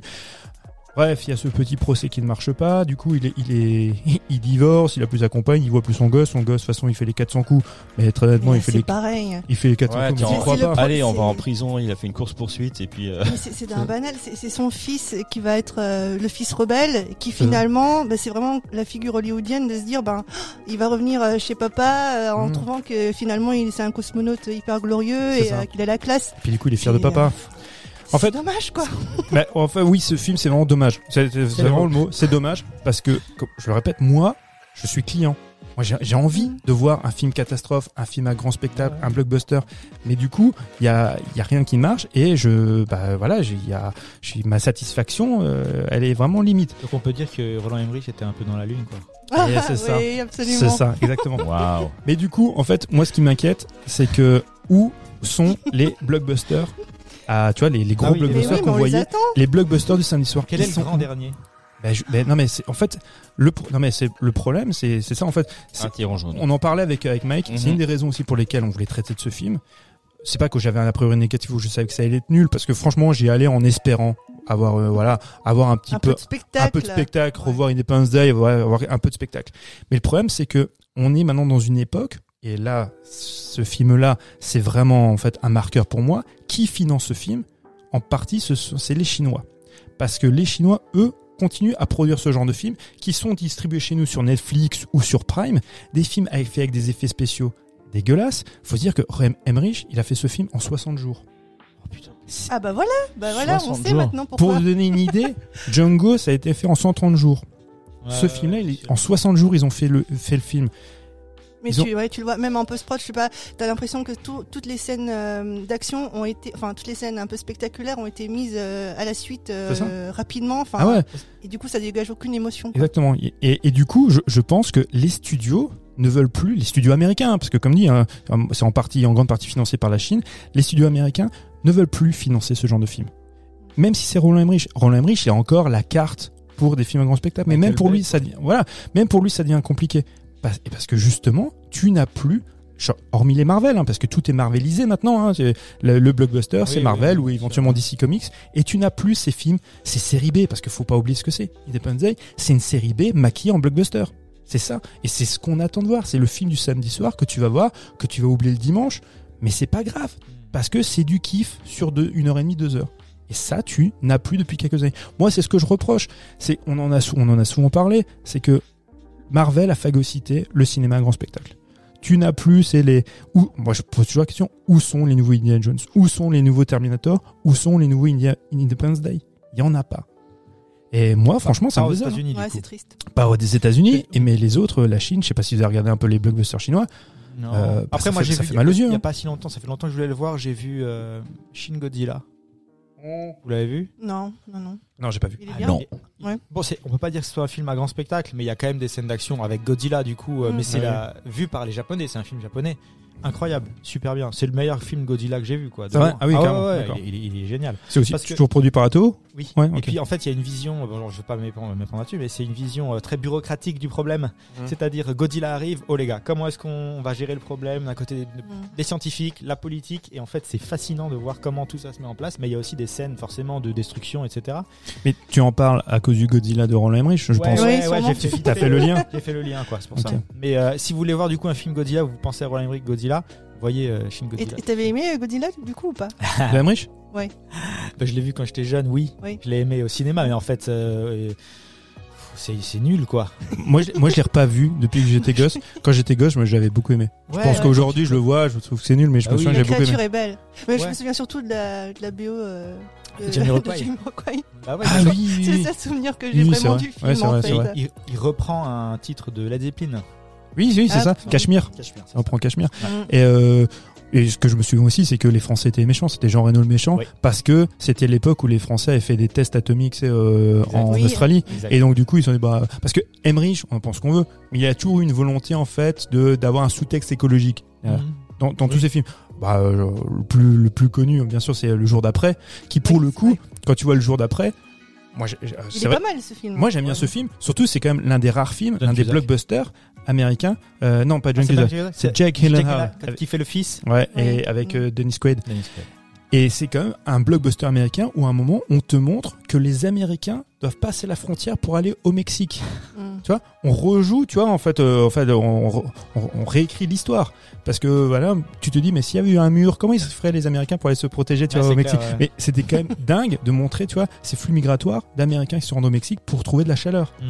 Il n'a fait que, pardon, vas-y. Il, il, il n'a fait que ça, euh, Roland Emmerich, euh, des, des films catastrophes, ou il a fait, euh, il était dans un autre Je crois qu'il a fait style The avant. Patriot aussi, non? Avec. euh, oui alors là pour le oui avec Mel. Gibson alors là Mais pour je le Enfin, je m'en souviens plus. Moi j'aime bien moi. Moi j'ai bien aimé The ouais Patriot. ouais ouais ouais oui oui mais là Heath Ledger hein, qui fait le fils. Heath Ledger, ouais, ouais, qui fait le Ah, fils. Ouais.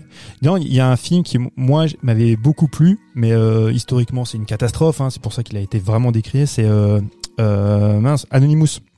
Anonymous? Oui, oui Anonymous. C'est ça. Anonymous, en fait, il reprend euh, l'histoire qui voudrait que Shakespeare n'est pas l'auteur de ses pièces. Et en, en fait, c'est vraiment un film à costume. hein. Il n'y a pas de catastrophe, il n'y a pas de Godzilla, il n'y a pas d'extraterrestre. C'est un film en costume, donc qui se passe, on est quoi, euh, début 16e, et qui, j'espère que je dis pas une bêtise, mais je crois qu'on est début 16e, ouais. Et en fait, qui part du postulat qu'effectivement Shakespeare n'est pas l'auteur de ses pièces. Donc, euh, et qui est toute une espèce de manigance un peu politique, machin. C'est vraiment plaisant à regarder. Sauf que c'est complètement con et c'est complètement faux. Et surtout qu'on le sait depuis. une histoire de complotisme. Ouais, c'est ça. Mais ouais, complètement.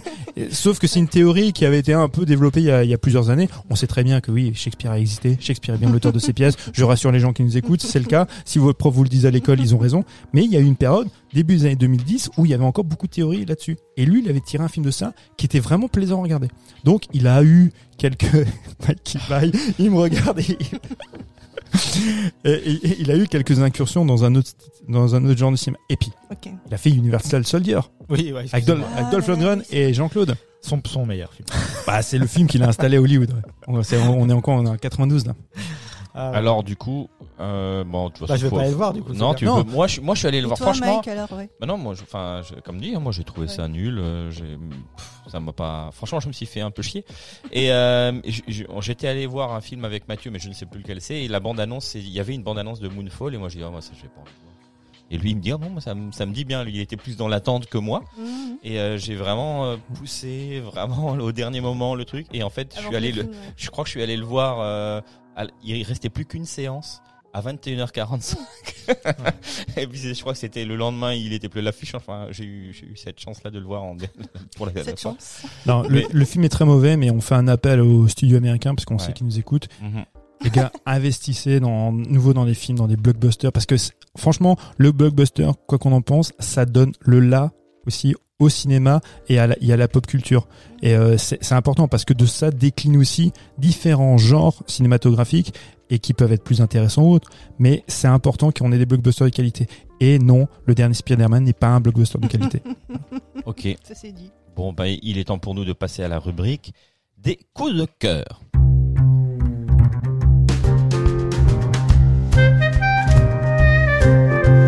Alors, qui veut, qui veut Moi, commencer je peux commencer. Généralement, c'est Loris. Généralement, Ah, c'est hein, c'est voilà. vrai. euh, Loris commence La pour son coup de tradition. cœur. euh, bah, du coup, faut juste euh, Et Julien nous rejoint. revenir à Django parce que ma recommandation euh, Re. est directement liée à, à West, au western. Euh, je vais pas recommander de jeux vidéo. Oh. Non, t'as pas fait ça. Euh, J'aurais pu C'est parler la boule de- noire. Oh, oh, Je oh, raison un oh. peu quand même. Fais, fais- Je- fais une petite reco. Très rapidement un reco jeux vidéo.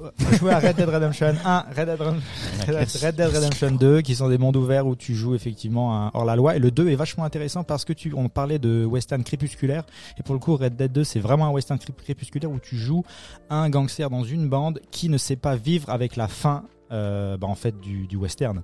Ils doivent s'adapter à l'arrivée de l'industrie, à tout ça, et ils doivent justement euh, euh, bah, S'adapter ou mourir. s'adapter ou mourir, c'est exactement ça. Ils peuvent Ah. plus, euh, ils peuvent plus. Bah, ils se rendent compte que les gens en fait se retournent contre leur système et contre eux, etc. Et tu vas devoir.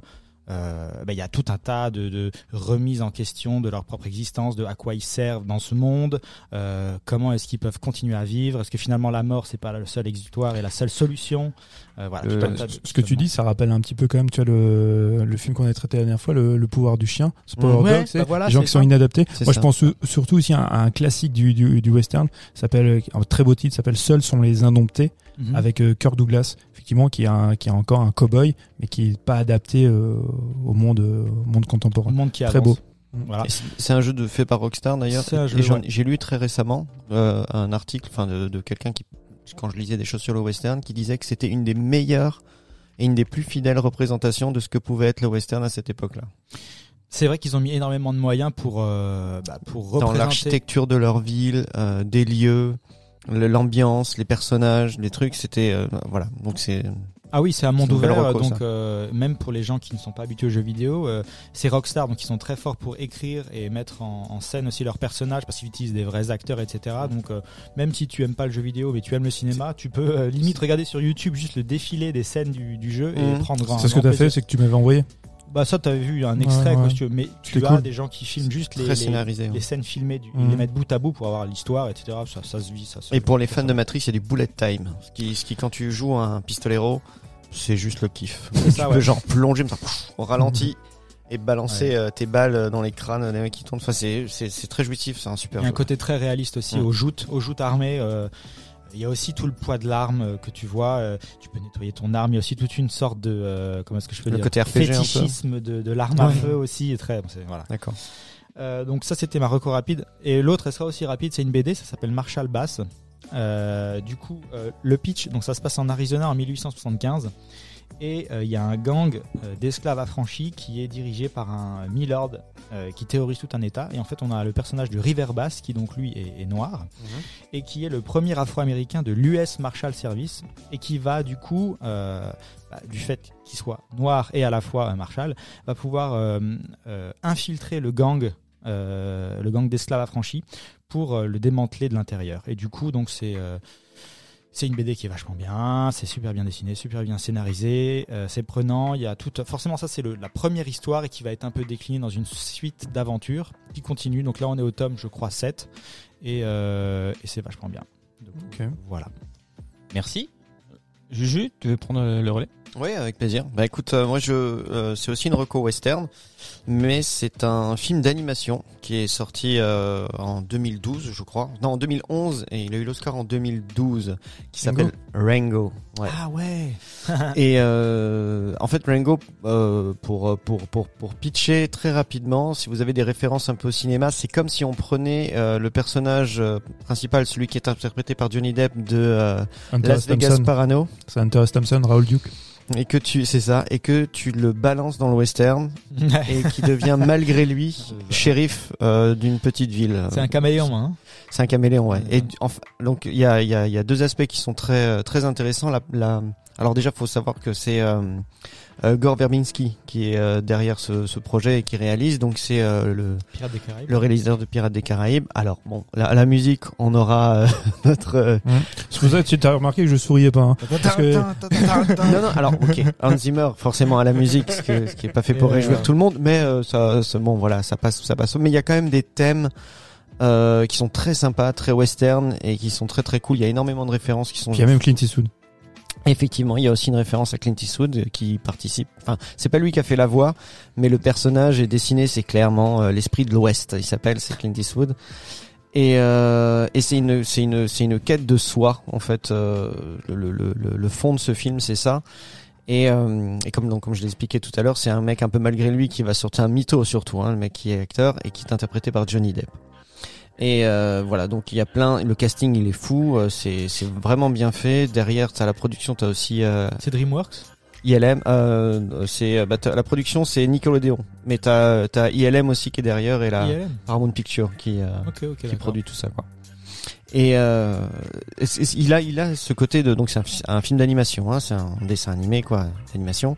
Et le- la différence qu'il y a avec tout ce qu'on voit euh, depuis maintenant des années et des années, c'est que euh, le mot d'ordre pour les mecs qui ont dessiné les personnages, c'était le euh, de surtout pas rentrer dans quelque chose de comment il leur avait dit ça?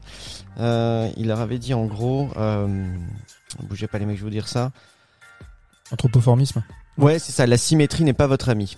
Ça, dans un premier temps, et ensuite, donc effectivement, les personnages sont des animaux. Ce qui est aussi ce qu'on fait énormément en ce moment. Hein. Tu, tu, tu- encore aujourd'hui, hein, t'as tout le temps des films qui sortent. Les personnages sont des animaux.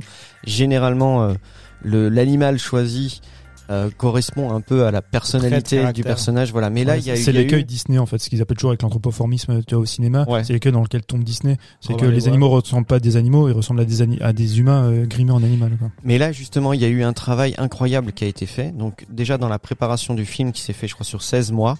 Et euh, ils se sont mis euh, dans un incubateur euh, pour, pour préparer le film avec des, des, gens de talent incroyables, des dessinateurs notamment. Et il y a eu tout un processus où euh, ils ont travaillé les, les uns avec les autres et euh, ils se sont améliorés. Tu vois, il y a, y a- y a celui qui avait plutôt le, le, le concept, de, de- le premier concept de base. Ce sont des traits, des traits un peu enfantins, les premiers, les premières esquisses. Et c'est passé entre euh, plusieurs mains, entre donc euh, le premier, c'est par exemple c'est euh, David Shannon qui est coproducteur dessus et qui est aussi dessinateur. Donc lui, il avait esquissé des choses. Ensuite, t'as Eugene euh, Yelchin qui est un dessinateur qui lui aussi a, d'après ses premiers dessins, établi d'autres concepts un peu plus avancés. Et là, t'as encore un autre mec qui s'appelle Mark McCreary. Alors comme ça, forcément, ça vous dira absolument rien, mais il faut savoir que c'est donc c'est un mec qui a travaillé avec Stan Winston. Donc euh, c'est pas un petit joueur, hein, c'est un, c'est un grand monsieur dont on a déjà parlé, on l'a évoqué sur euh, les sur des travaux comme euh, c'est un mec qui fait de la SF euh, SFX pour les plus grands, George vois, Lucas, George. Lucas, Spielberg, ainsi de suite. Terminator. Ce gars-là, voilà, Terminator, donc le Mark McCreary de son surnom Crash. Euh, il a il a dessiné des concepts comme ben par exemple le euh, le, le pingouin de de Tim Burton. Ça, ce sont des dessins, ce sont ces concepts. Par exemple, tu vois, t'as dans Terminator 2, dans Predator 2, Jurassic Park 2, 3, Les Pirates des Caraïbes, tous les monstres du de David Jones. C'est lui, quoi. Ce sont ce concept art. Donc ça, c'est un mec qui, Il est chaud, quoi. c'est un ponte, ouais. Et il a fait des personnages qui sont extrêmement travaillés. C'est vraiment, ça peut se regarder en tant qu'adulte. C'est vraiment génial. Donc il y a déjà ce côté-là où en termes visuels, ça se, ça se démarque de tout ce que vous pouvez voir et ça l'inscrit justement dans quelque chose de beaucoup plus adulte. Et l'autre truc qui est génial, c'est que les acteurs, ils ne ils, ils les ont pas fait euh, doubler euh, juste face à un écran et un micro. Ils les ont enregistrés et la prise son, elle s'est faite alors qu'ils faisaient en fait, ils ont joué des, des c'était des piécettes de théâtre. Ils rejouaient toutes les scènes. Wow, chouette. Et du coup, ils ont enregistré euh, le, la Le- les bandes son, Ah. l'acting. Donc, t'as vraiment des acteurs qui jouent. Et comme dit, c'est c'est le, le, le, le casting est, est assez impressionnant, notamment avec forcément en tête de proue, t'as Johnny Depp. Voilà, il est très drôle. Il y a beaucoup d'action, il y a plein de choses qui sont faites. C'est très un intéressant. peu sous-côté, j'ai l'impression. Absolument sous côté. Pour moi, c'est euh, masterpiece qui euh, qui vraiment euh, a Oh. pas eu la place qu'il méritait selon moi. Enfin, Ouais, moi, moi, je me souviens, je l'avais enfin, quand vu. il mérite, il a quand même eu l'Oscar du meilleur Oui. film d'animation. C'est vrai. On a Oui, oui, oui. bon les Oscars. Mais je veux dire sous-côté. je- Oui, Non, non, les Oscars. Non, mais moi, alors, je je t'avoue, moi, je l'ai vu qu'une fois, je l'ai vu à sa sortie en, en salle. J'ai, visuellement, t'as, t'as tout à fait, c'est un, c'est un bijou. Visuellement, c'est, incroyable. Mais en fait, ça, c'est mon problème spectateur, c'est que je me souviens, euh, Johnny Depp, qui qui interprète le, donc le personnage, il disait, voilà, c'est effectivement référencé à Hunter S. Thompson. Hunter S. Thompson, pour vous dire, ils étaient extrêmement proches. Ils ont fait Las Vegas Parano, il avait fait ses obsèques et tout. Et je me souviens d'une interview de Johnny Depp qui fait, il a dit, je fais un film d'animation, c'est Las Vegas Parano, Hunter S. Thompson au western. Putain, je te jure, j'avais, moi, j'avais une de ces goals quand j'entends ça. mais j'étais trop content. Donc, du coup, j'y suis allé, je me souviens avec un a priori, euh, tu vois, euh, tellement positif, avec des attentes, que quand j'ai vu le film, c'est vrai qu'il est fun. En plus, t'as raison, c'est un bijou visuellement. Mais j'étais déçu parce que j'avais des attentes, attentes autres. Ce problème, c'est que mes attentes, bah, elles pouvaient pas fonctionner pour un film d'animation grand public. Oui. Donc, Ouais. euh, ça pouvait pas, euh, voilà. Même s'il y a quelque chose de très adulte, hein, dans, dans le film. Quoi, tu hein. voulais qu'il se drogue à mort ou quoi? Ben, mais, mais c'est comme ça qu'il me l'a vendu. Moi, je me souviens. sans, mais il a- sans, sans- déconner. Il me dit, je fais un, parce que des films Ah d'animation. fait pas sniffer des rails de coke, mais il est quand même complètement perché le personnage. Oui, oui, mais ça, ça reste très bon enfant. Mais c'est c'est très fun. Mais moi, je me souviens quand il nous vend le film, tu vois, il me dit c'est Hunter. Thompson qui va faire, euh, qui fait un western. Donc, euh, enfin, moi, Ouais. on me vend ça, je dis putain, mais génial quoi, avec avec euh, avec un caméléon ou je sais plus quoi. Hum Et mais putain, je suis sûr, moi je me souviens à l'époque comme j'étais hypé quand j'avais eu l'interview et j'étais, il disait voilà, je rends hommage à Hunter. Thompson, je rends hommage à Clint Eastwood, je rends hommage à machin. J'avais juste un, do- un doute avec le, avec le cinéaste, mais bon, peu importe. Mais euh, ouais, ouais, j'étais hyper hypé. Mais il faudrait que je le revoie, faudrait que je le revoie. Parce que j'ai- j'ai le souvenir, comme tu disais, que visuellement, c'était c'était vraiment une claque. Mathieu, tu as la parole, tu la gardes. Non, non, mais je vais aller très vite parce que toi et moi, on a un coup de cœur en commun. Oui. Donc moi, je, je juste, en fait, là, je, je vais faire de la citation. Hein. Je vais juste citer, citer un, un bouquin. Euh, c'est un bouquin qui est très facile à trouver. Ça coûte 10 balles. Ça s'appelle Conversation avec Sergio Leone.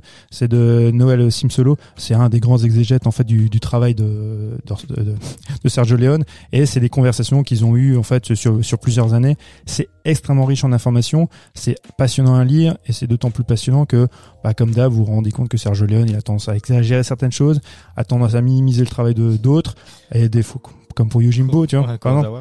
Mais euh, franchement, si, si vous voulez en apprendre sur euh, sur Sergio Leone, sur la manière dont le cinéma euh, italien fonctionnait, et en fait, tu te rends compte euh, à quel point ils travaillaient tous ensemble. On en parlera là quand on évoquera le cinéma italien dans deux semaines, mais à quel point tous les cinéastes se connaissaient et tout le monde travaillait ensemble et qu'il n'y avait pas de hiérarchie. Déjà, ils avaient le même prénom. Du coup, euh, ça part sur le bon. Bah ouais, bah, et, du, et du coup, ça pouvait créer des problèmes parce que les gens se confondent.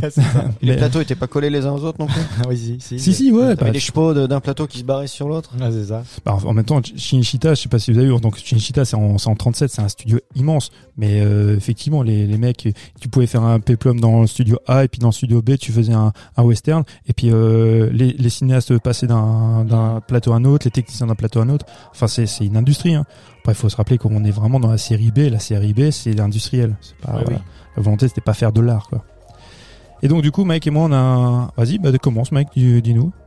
Oui, alors on a un coup de cœur en commun. On est allé voir un film euh, qu'on voulait absolument voir, euh, euh, qui s'appelle Les Vedettes, avec euh, les quand- Palmacho, c'est ça? Ouais, les acteurs principaux, c'est euh, les euh, comédiens, les comiques du Palmacho, Le Dig et euh, je ne sais plus son nom. David Marzé, David Marzé et, Grégoire Ludig. Grégoire Ludig, ouais. c'est réalisé par Jonathan Barré. Voilà. Et qui est, euh, tu me disais, qui. euh, Ouais, Jonathan Barret, c'est c'est le réal qui fait Qui qui fait tout leur avec- sketch, oui, de- euh, depuis le ça, début, c'est lui qui les met en scène aussi bien pour les émissions euh, euh, Very Bad Black, Palma Show et compagnie. Ouais, c'est c'est avec lui qui, colla- qui le collabore. voilà, donc, Qui avait réalisé aussi euh, Max et Léon, le film précédent. Mandibule, ça n'a rien à voir, ça. hein. Non, non, euh, pas du tout. C'est pour ça, hein, si, si vous regardez Mandibule, euh, ce qu'on disait, euh, c'est tu dis, on, il faut pas attendre des sketchs du Palmacho dans Mandibule. non, non, c'est pas du tout l'univers du, du Palma Show. hein. Oui, et donc le pitch, ben, c'est euh, l'histoire d'un, d'un, d'un chanteur, euh, d'un mec qui se prend pour un chanteur, hein, qui se dit, qui dit qu'il était chanteur.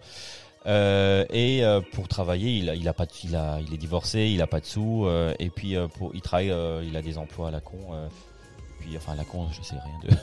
enfin ouais, il travaille dans un supermarché, il est au contact de d'un, d'un, autre employé. qui est qui se dit chef du rayon IFI, c'est ça, hein, de, du supermarché. Et euh, du coup, euh, lui, il est euh, au, au optimum au niveau de, de, de son rayon, hein, c'est ça? Il connaît tous les, les tarifs, il connaît tous les tous les, Les caractéristiques tous les caractères. Voilà, voilà, c'est ça. Et donc du coup, ils sont dans une dualité au départ, et puis ils deviennent amis. Et le but, c'est de participer à un jeu de télé parce que leur supermarché ferme. les deux ont besoin de thunes et il, il se, il y en a un qui convainc l'autre de participer à un jeu de télé qui ressemble un peu à un, juste, à un juste prix, c'est ça? Et pour gagner le plus de fric possible, euh, voilà, c'est à peu près ça. C'est ça? Oui, oui, c'est un peu mal expliqué, mais Mais on met les gens qui regardent sur Allociné et puis le pitch. Non, en fait, le, le, le film est hyper intéressant parce que je, je m'attendais pas à autant aimer, vraiment. Mm. Parce que c'est une comédie, il y a des moments qui sont très drôles, pour lesquels on a beaucoup rigolé. Mais ce- dont je m'attendais pas, c'est que derrière, il y a une petite critique quand même ben, des, ben, des déclassés, des, du travail précaire, et on ne se moque pas des personnages. Enfin, Moi, ce que la peur que j'avais, Mm. franchement, quand tu vois la bande-annonce, moi, la crainte que j'avais, ou. moi euh, j'avais peur de, quoi. j'avais peur de podium, j'avais peur des tuches, tu sais, où on, on rit des gens, on se moque d'eux, on se dit ah les beaufs, regarde, on les pointe du doigt, comme ils sont ridicules, comme ils sont bêtes. Mhm. Et ben il y a pas ça. On- vraiment, on, ils sont tels qu'ils sont. Des fois, ils ont des réactions effectivement. Je pense au personnage euh, qu'interprète ludique. Des fois, tu te dis quel connard, mais c'est un connard parce qu'il a des bonnes raisons de l'être. Parce que le mec, euh, ben, emploi précaire, il va perdre sa baraque parce qu'ils ont hérité la baraque, mais il n'a pas les moyens de payer, tu vois, de, de, de payer en fait les les, euh, Droits de succession. les droits de succession. Et tout ça, tu vois, c'est jamais surligné. Il y a derrière un petit fond social qui nous rappelle que les difficultés, tu vois, des, des, des petites gens, qui bah voilà, et qui enchaînent euh, les CDD de merde, euh, qui du coup ont des aspirations autres parce que voilà, euh, ils voudraient bien être quelqu'un, mais ils n'y arrivent pas parce qu'ils ont pas voilà, sont pas les moyens. euh, et et tout ça, en fait, c'est amené sans se moquer.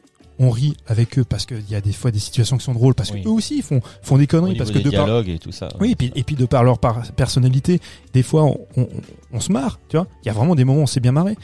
Mais comme dit, moi j'avais vraiment peur parce que je- il y a des films comme Podium, moi je déteste ça parce qu'on se moque des gars. On dit ouais, regardez, Oui, c'est oui. des beaufs, regardez comme ils, comme ils sont dans la caricature, comme machin. Et là, pas du tout. Ils sont attachants. Ils sont attachants, mais en, en même temps, ils, ils sont aussi agaçants parce que ils sont des personnalités. euh, je veux dire, le personnage de Marzé, euh, lui aussi, c'est le, le mec qui paraît, qui voudrait bien être, il voudrait être euh, chef de rayon, il donne, il donne, il est extrêmement prétentieux et condescendant aussi parce que voilà, lui il sait que l'autre, voilà, l'autre c'est un naze, mais en fin de compte, très rapidement, bah il va avoir de l'amitié effectivement entre eux, mais cette amitié, c'est pas non plus, c'est l'amitié comme on se l'attend de suite. tu vois. Ah ben, d'une scène à l'autre, on est les meilleurs amis du monde. Hmm. Non, non, il y aura toujours encore, c'est progressif, il y aura toujours cette par intérêt d'abord. c'est ça, il y aura toujours cette distance, effectivement, de, l'intérêt qui, ani- qui, les, qui anime, en fait, leur, leur soi-disant amitié. Mais, euh, enfin, je trouvais que c'était plutôt C'est malin. subtil, quoi. Ouais, c'est subtil. Il y a de l'humour qui est des fois, voilà, con, mais qu'on peut retrouver dans leur sketch. Mais à l'effet de Max et Léon, où j'avais le sentiment que c'était une accumulation de sketch, là, je trouvais que c'était bien écrit. L'écriture des, tu vois, des situations comiques fonctionne bien. À la fin, quand le film se termine, je suis sans déconner.